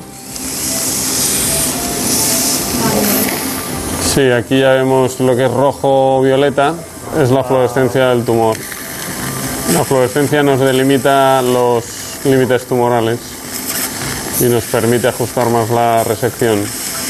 Nos es sobre todo muy útil para resecar el margen tumoral, que es ahí donde tenemos dudas entre el tejido que es tumoral y el tejido que es sano. Si quitamos la fluorescencia, este tejido que tenemos aquí puede ser dudoso si es tumoral o no, y la fluorescencia nos permite ver que esta parte de aquí sí que es tumor todavía y conviene resecarlo en este caso, que la función neurológica de esta área nos lo permite. Sí, aquí tenemos ya todo el tumor resecado. Es posible que quede algún resto en los márgenes de la resección que hemos hecho. Y ahora es un momento muy útil para revisar con la fluorescencia, ¿eh? revisar los márgenes de la resección y ver si nos puede quedar algún resto de, de tumor. Vamos a utilizar ahora un endoscopio para acabar de revisar los rincones de la cavidad quirúrgica a los que no podemos llegar con el microscopio. Estamos en el límite más anterior de la cavidad. Aseguramos y así comprobamos que también que no queden restos tumorales que hayan pasado desapercibidos. Bueno, son uh, lesiones, si se confirma finalmente la sospecha que sea un glioma maligno, son lesiones con un mal pronóstico, por lo tanto se hace radioterapia y quimioterapia para, en el posoperatorio para disminuir al máximo el, riesgo de recidiva de la lesión y esperamos eh, que eh, a nivel de calidad de vida tenga una mejoría significativa porque el déficit de movimiento que tenía en la parte izquierda del cuerpo era sobre todo secundario a la inflamación que producía el tumor. Al quitar el tumor sin lesionar el área del movimiento cerebral, este déficit que tenía debería mejorar al mejorar después la, la inflamación. Bueno, me imagino que la rehabilitación es muy importante en estos casos. Sí, sí, sí. Es, No solo los tratamientos médicos, sino la rehabilitación. es una parte fundamental también del, del esquema de tratamiento. Claro. Primero viene la cirugía, pero después hay que rehabilitar al paciente. Bueno, nosotros nos hemos preocupado por este asunto. Brenda Hermida ha estado estudiándolo y ha llegado a conclusiones y ha estado en la Fundación DACER concretamente y con el fundador, además, con Óscar Prieto, que es fundador y presidente de esa área que se dedica a la rehabilitación. Tras haber sufrido un daño cerebral, a menudo se presentan secuelas que impiden realizar las acciones más cotidianas. Incapacidad para hablar, movimientos, comprensión, actividades físicas, psicológicas, pierdes muchísimo peso, el equilibrio. deteriorando en gran medida la calidad de vida de los afectados. Por este motivo es esencial poner en marcha un plan integral de actuación para la rehabilitación neurológica de estos pacientes.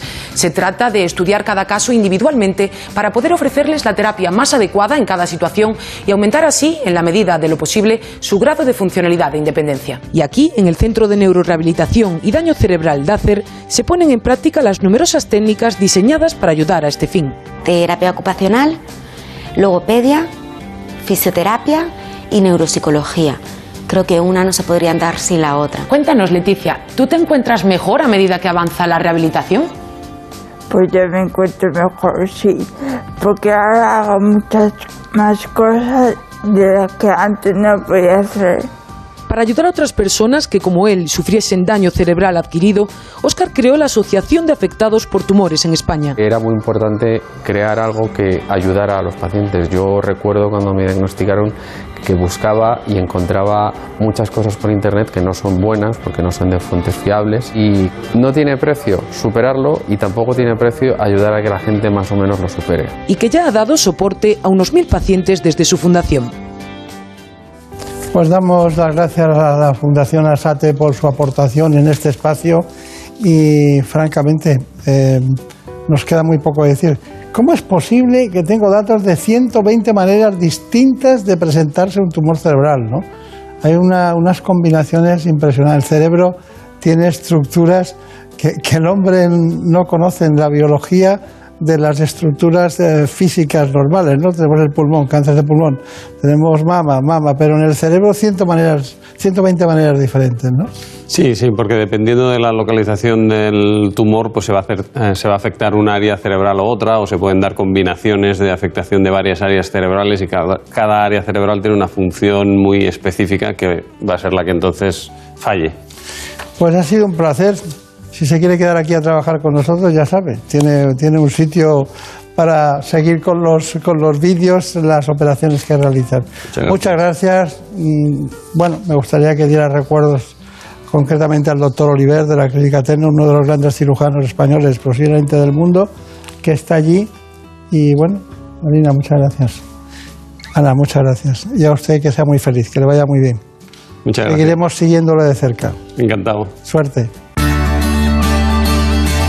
En buenas manos. El programa de salud de Onda Cero. Dirige y presenta el doctor Bartolomé Beltrán. ¿Conoces la relación entre cuidar de tu hogar y cuidar de ti? En Murprotec sabemos que cuando eliminamos las humedades de forma definitiva de tu hogar estamos cuidando de ti y de tu familia. Una vivienda libre de humedades es sana y segura. Llámanos al 930 1130 o accede en murprotec.es. Cuidando de tu hogar, cuidamos de ti. Como el perro y el gato, un programa educativo, solidario y muy divertido. Gracias, Taboada, me parece fantástico. Pues mira, a partir de hoy a todos los ganadores de alguno de los concursos se incluirá esta Pues selecta chapa, tío. Yo me voy a poner Recuerda ir a la mismo. calle con bolsita. Claro. A recoger las caquitas y no te manches las manitas. Para que no te manches las manitas.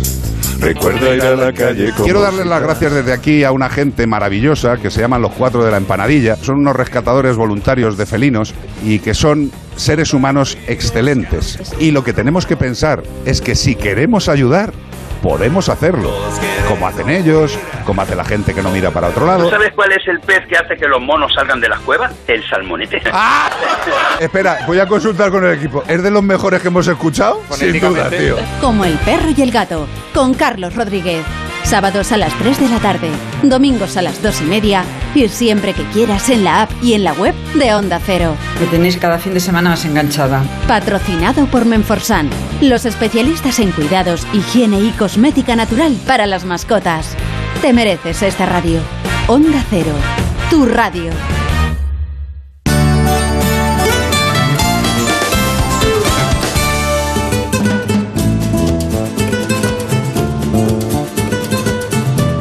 Ha llegado el momento de conocer lo que publican nuestros compañeros de La Razón en ese suplemento de A tu Salud.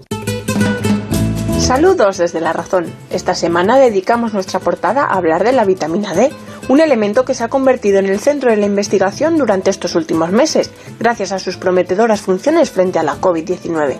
De hecho, un equipo de investigadores españoles acaba de demostrar que revertir el déficit de vitamina D desde el primer momento en el que se confirma el contagio por SARS-CoV-2 logra reducir las muertes por COVID un 75%. Pero ojo, porque los expertos advierten de que no se trata de suplementar en exceso, sino de, de lograr unos niveles adecuados de esta vitamina, algo que siempre debe realizarse bajo supervisión médica. Además, contamos que la relajación de las medidas anti-COVID ha provocado la vuelta del virus de la bronquiolitis en niños, un hecho que sorprende a los pediatras por la época del año en la que estamos. Nos hacemos eco también de que la pandemia ya provoca problemas de sueño en más del 70% de los españoles.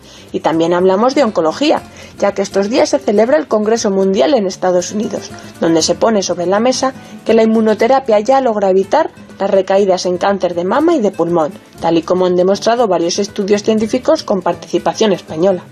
Además, con el verano ya a la vuelta de la esquina, explicamos las claves para saber cómo debemos mirar nuestros lunares y cómo protegerlos para evitar el desarrollo de melanomas.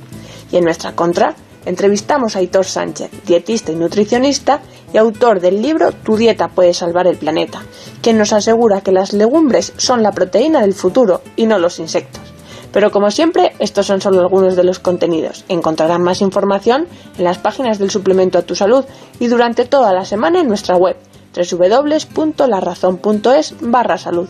Sin más, que pasen una feliz semana y cuídense. En buenas manos. el programa de salud de Onda Cero. Dirige y presenta el doctor Bartolomé Beltrán.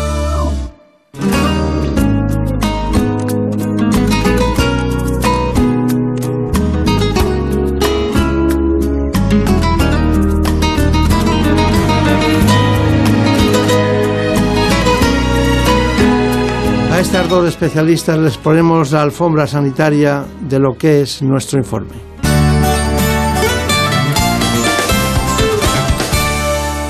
Cada año se detectan en España unos 270.000 nuevos casos de cáncer, de los cuales más de 32.000 son de mama. Se trata del tumor maligno más frecuente entre las mujeres de todo el mundo. Aunque la edad más frecuente de diagnóstico sigue siendo a partir de los 50 años, entre un 5 y un 10% se da en menores de 40 un hecho que puede estar motivado por algunos cambios en el estilo de vida de las mujeres. Para detectarlo precozmente se emplea la mamografía.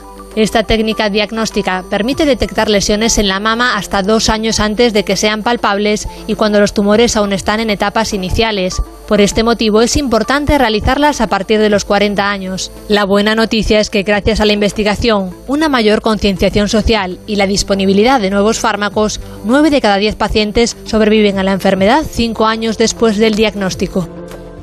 Bueno, vamos a intentar aprender muchas cosas de lo que se ha hablado mucho en los últimos tiempos en divulgación y comunicación. Porque hoy está con nosotros la doctora Isabel Rubio, directora de la Unidad de Patología Mamaria de la Clínica Universidad de Navarra en Madrid.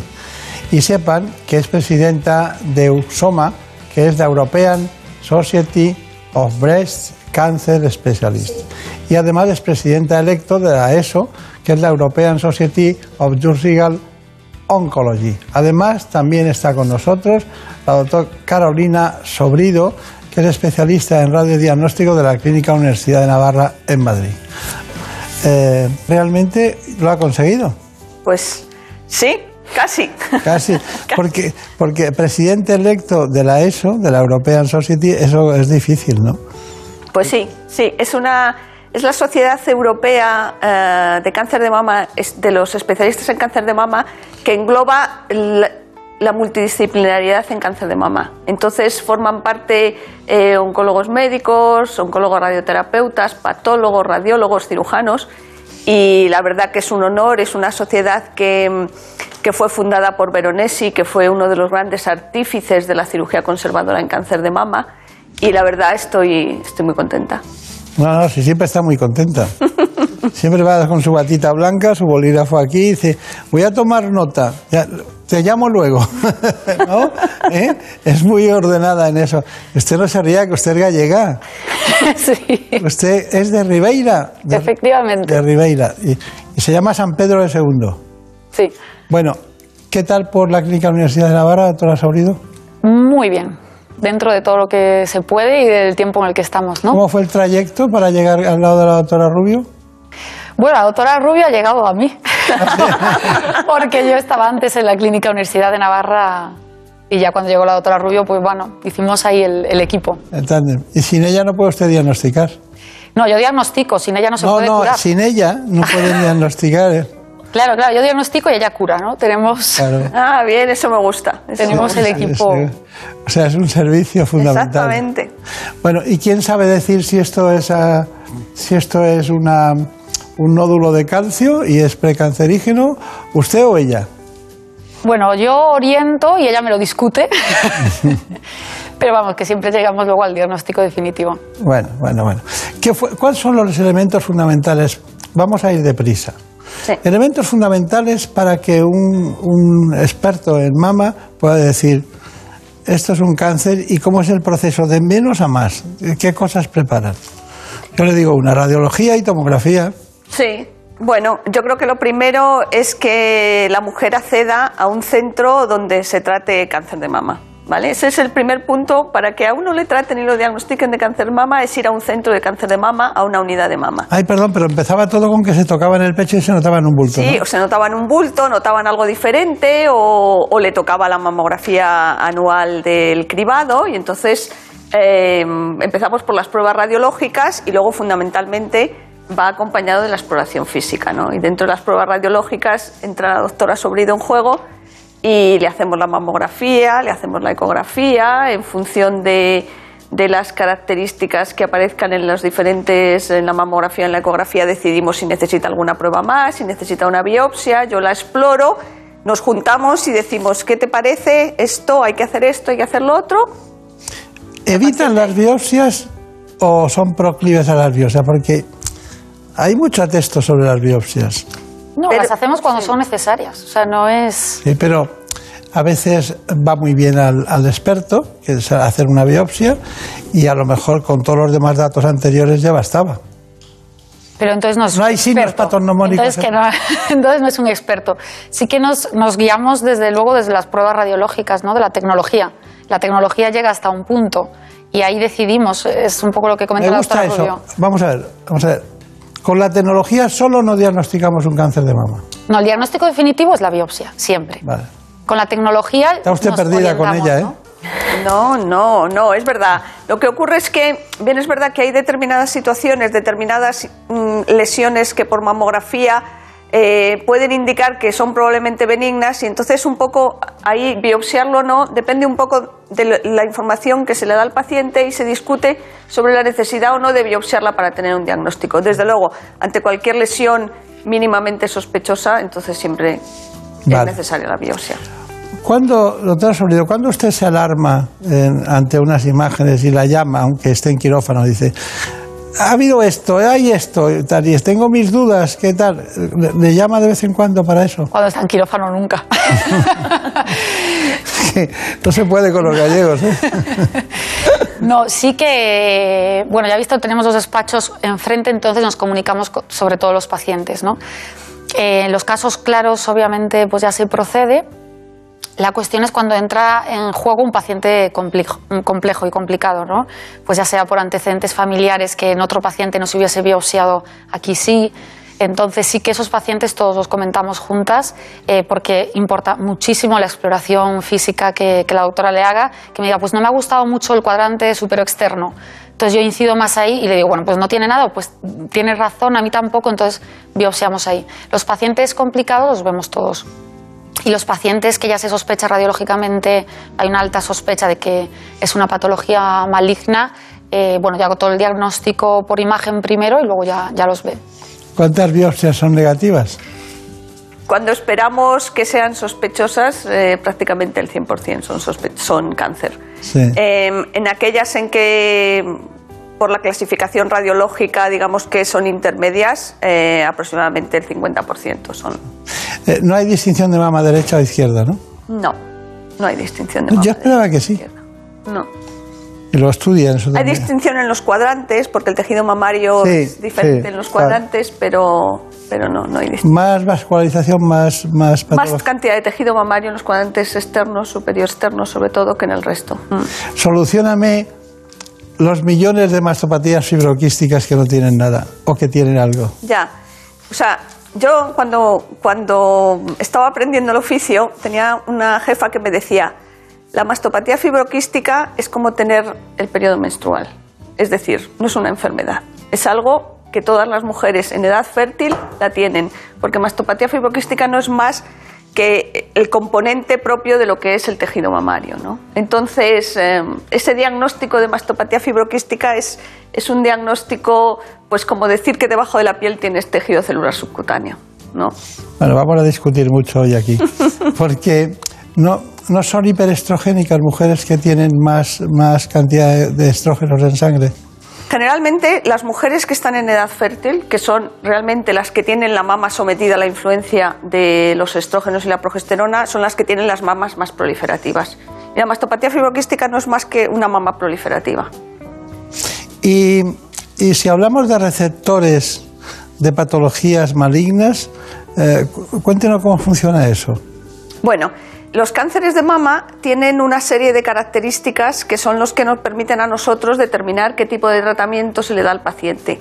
Esas características que son, por decirlo, únicas para cada paciente, igual que cada paciente es único para cada cáncer que tiene, em, son una serie de proteínas que expresan los tumores. Estas proteínas son receptores, se llaman receptores de estrógeno, receptores de progesterona, el HER2, y eh, luego un índice proliferativo de lo rápido que crece el tumor. El 75% de los cánceres de mama tienen receptores positivos. ¿Esto qué quiere decir? Quiere decir que dentro de los tratamientos de esos pacientes hay una- un tratamiento que es la hormonoterapia, que no son más que antiestrógenos que se acoplan a esos receptores de los tumores que tienen receptores positivos y son los que aumentan la supervivencia de los pacientes.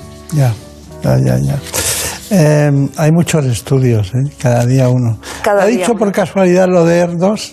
Sí, he dicho lo del 2. ¿Pero por casualidad? No, lo he dicho porque me parece que es quizás el tipo de cáncer de mama donde ha habido más avances en los últimos 10 años o 15 años. Eso debe mucho, se debe mucho a los artistas de cine, a las mujeres artistas de cine, ¿no? También a los artistas de cine, a los científicos. O sea, hombre, claro, claro, claro. Si no, es científico.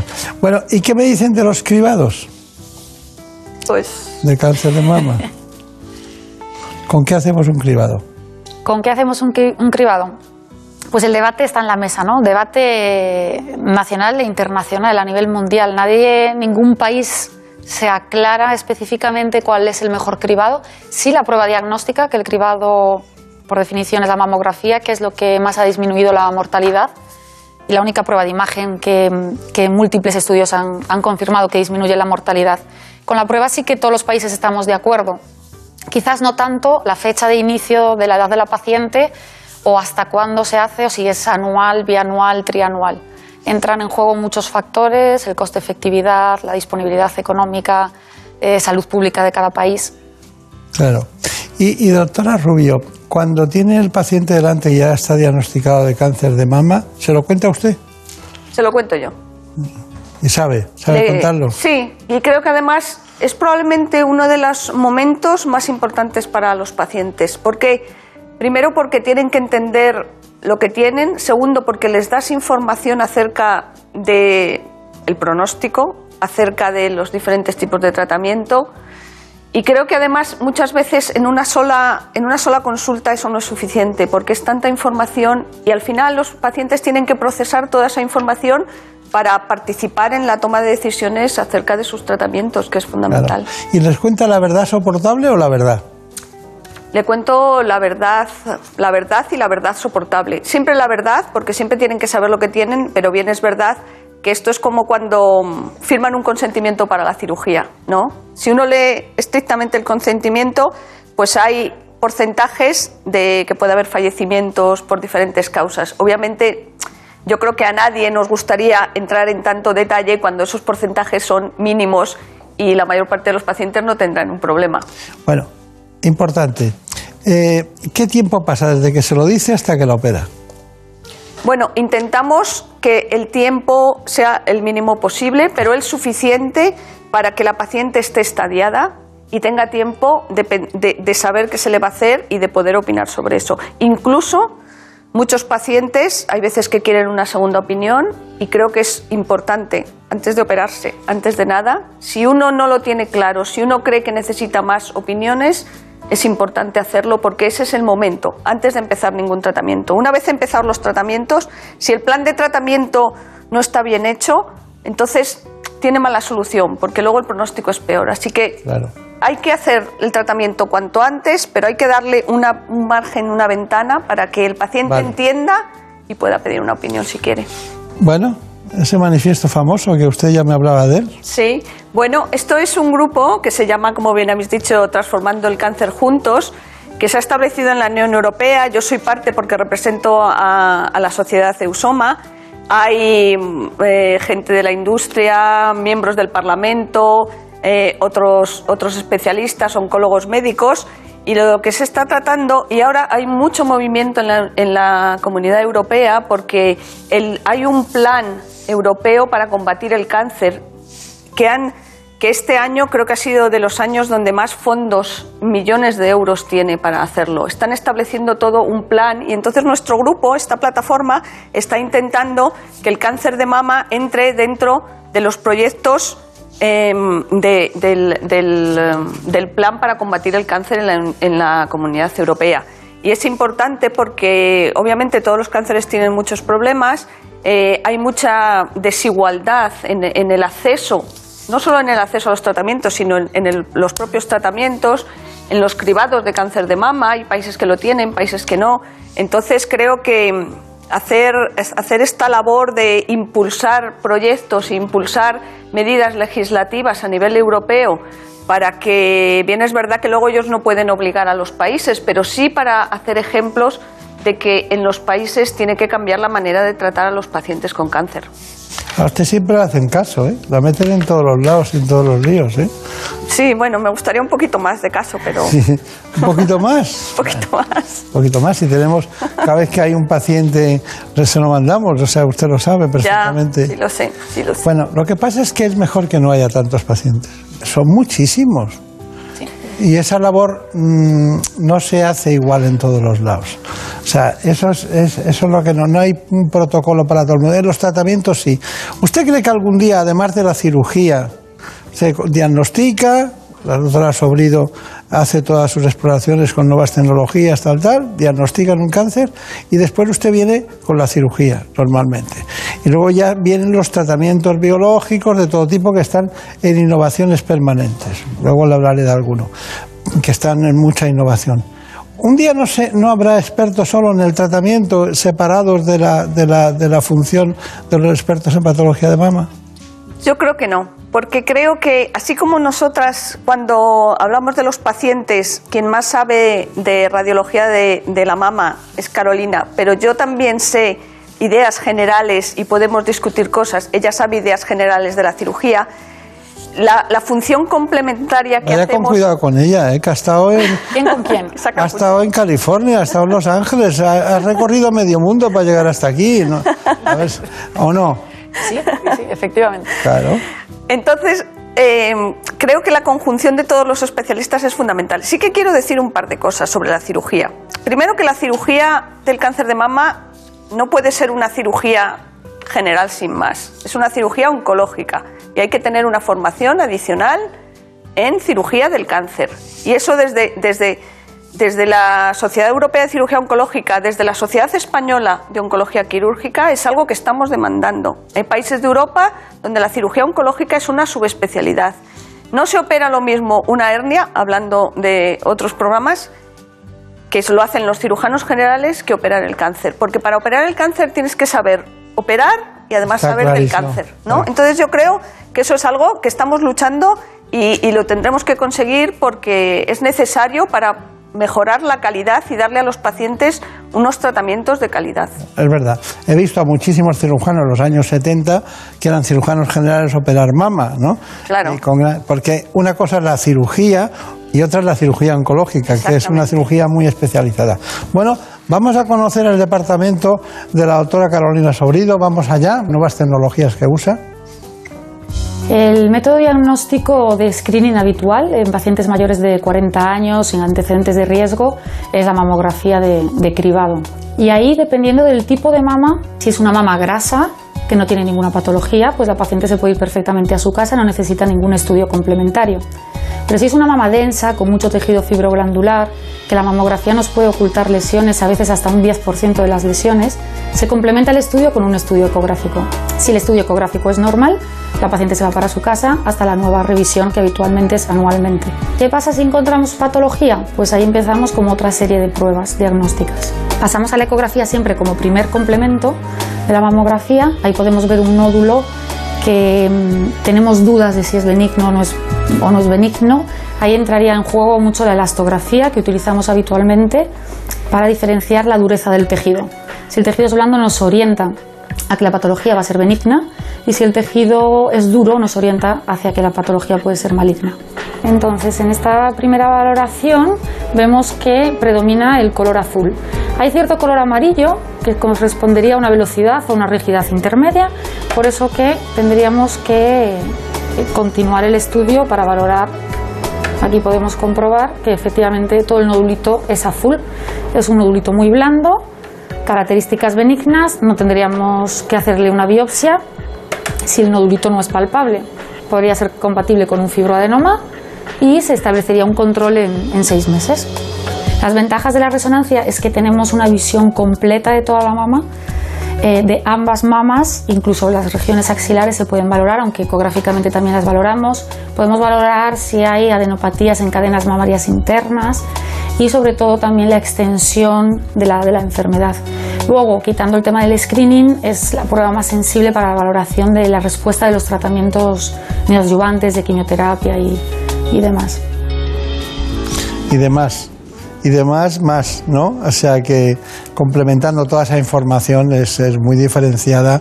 Eh, es que, claro, quien habla de diagnóstico por la imagen y no sabe de, qué estamos hablando, piensa en una radiografía, pero comparado con esto, la, la, capacidad de diferenciación de las estructuras y tal les llevan a ustedes a un conocimiento ya empírico de lo que hay, ¿no? Bueno, milagros, doctora Rubio, ¿no? Sí, bueno, esto es eh, utilizar técnicas en la cirugía que mejoran, que, que, son menos incómodas para las pacientes y que estéticamente quedan mejor y oncológicamente son seguras. Claro, y luego no hay que ir al cirujano plástico y hacer otra cicatriz y empezar de cero y no saber qué pasó antes, ¿no? Sí. Lo comprendo perfectamente. Marina Turia que está desesperada ya. Con todas las preguntas de nuestras mujeres. Cuando una mujer en edad fértil se le diagnostica cáncer de mama, ¿le suelen recomendar congelar óvulos para ser madre en un futuro?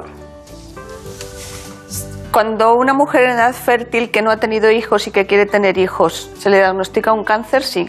Antes de empezar los tratamientos, generalmente se le envía para que si desea congelar óvulos para luego Siguiente poder pregunta. tener hijos. ¿Y qué opinan de la mastectomía bilateral a modo de prevención? ¿Está indicado en algún caso? Está indicado solo en aquellos pacientes que tienen un alto riesgo de desarrollar un cáncer de mama, que son pacientes con una mutación genética. En esos pacientes se ha visto que el riesgo de desarrollar un cáncer de mama puede ser hasta del 80% y son donde se recomienda. En el resto de los pacientes, el beneficio de una mastectomía bilateral es inferior al riesgo. María, ¿tenemos alguna información de la cirugía oncoplástica? Pues sí, otra de las técnicas que se realiza en la cirugía de cáncer de mama es la oncoplastia. En una misma operación se extrae el tumor y se recoloca la mama que permite mejorar la calidad de vida de la paciente sin alterar el pronóstico de la enfermedad. Esto es una paciente que se notó un bulto aquí, donde está marcado, que es un tumor de aproximadamente 3 centímetros, ¿vale? Que generalmente, en función de lo agresivos que son los tumores, si son muy agresivos les damos quimioterapia o, hormonoterapia antes y luego cuando se han reducido los operamos. Pero en este caso es un tumor que es poco agresivo y en estos casos el tratamiento previo tampoco lo va a reducir tanto el tumor, con lo cual como la paciente tiene una mama que nos da suficiente tamaño para poder estirpar el, el tumor y dejarla estéticamente bien. Y vamos a utilizar una técnica oncoplástica que consiste en hacer una incisión alrededor de la areola y el pezón y otra aquí, esta piel de aquí se la vamos a quitar para tener un campo amplio para entrar, quitarle el tumor y luego poder cerrar la mama y reconstruirla y que le quede bien. La supervivencia del cáncer de mama es cada vez más alta y los pacientes tienen que vivir muchos años con las secuelas de los tratamientos, con lo cual en pleno siglo XXI tenemos que intentar que las cirugías tengan la menos morbilidad, es decir, los menos efectos secundarios, pero que luego estéticamente queden bien porque al final la mujer tiene que vivir con ello toda la vida. Entonces, vamos a abrir un poco esto para que nos dé espacio suficiente para quitar el tumor y luego remodelaremos la mama. ¿Veis? El tumor grande lo tenemos aquí, lo tenemos localizado y bien, porque bueno, es palpable. Vámonos a ir hacia el tumor, vente un poco más para acá, eso es, vamos a abrir un poquito más aquí que nos dé campo. Tú fíjate, este tumor en condiciones normales, si tú le haces una incisión normal, le queda un defecto en la mama tremenda. Entonces ahora remodelamos esto para cerrarlo, porque si no le hiciéramos nada, esto al final acabaría hundido. Una vez que tenemos ya cerrada la cavidad, ahora le hacemos la radioterapia intraoperatoria y luego ya cerramos, cerramos alrededor y hemos acabado la cirugía de la mama, ¿vale? Bueno, extraordinario. Eh, me gustaría estar con ustedes toda la mañana. Estoy hablando en serio. No, no es. Lo hemos pasado muy bien, hemos aprendido mucho, pero me resulta siempre corto. Así que me gustaría que hiciéramos una conclusión muy breve, ambas dos. Muy bien, yo creo, para concluir, lo más importante, que la mamografía es una técnica que ha demostrado en numerosos estudios que reduce la mortalidad del cáncer de mama, así que es fundamental que no pierdan el screening y que acudan siempre al centro a hacerse el screening cuando les corresponda. Doctora. Pues yo diría que en esta época que nos ha tocado vivir, em, uno tiene que cuidar la mama. Si tiene un problema en la mama, no dude en ir al hospital, porque a pesar del virus seguimos trabajando y con seguridad. Y desde luego informarse porque todas las mujeres se merecen un tratamiento de alta calidad. Bueno, pues está bien. Para concluir rápidamente, yo creo que no se pueden decir más cosas.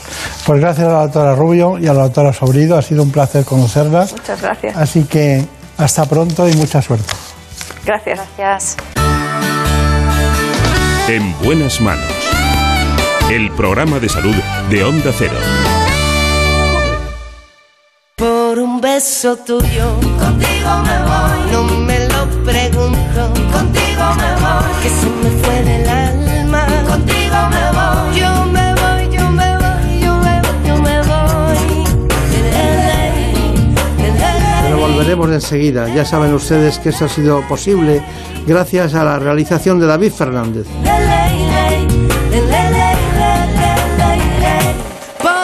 Trabajo editorial constante y permanente de Marta López Llorente.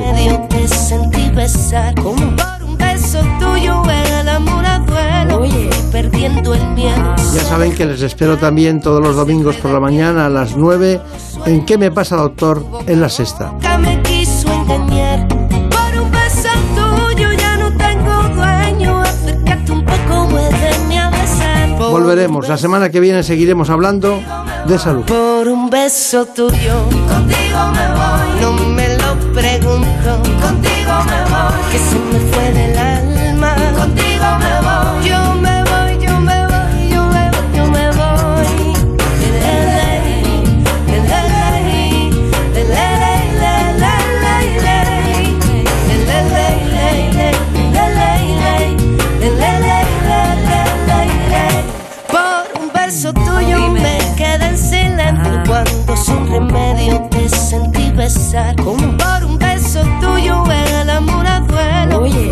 Perdiendo el miedo se dejó llevar y se enreda el tiempo mojando los sueños y tu boca loca me quiso engañar. Por un beso tuyo ya no tengo dueño, acércate un poco, muéveme a besar. Por un beso tuyo, contigo me voy. No juegues conmigo, contigo me voy. Quédate esta noche, contigo me voy.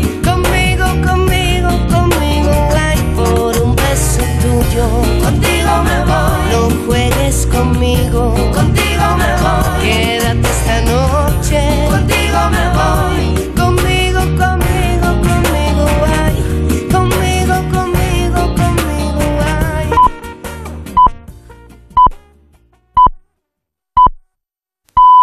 Son las seis, son las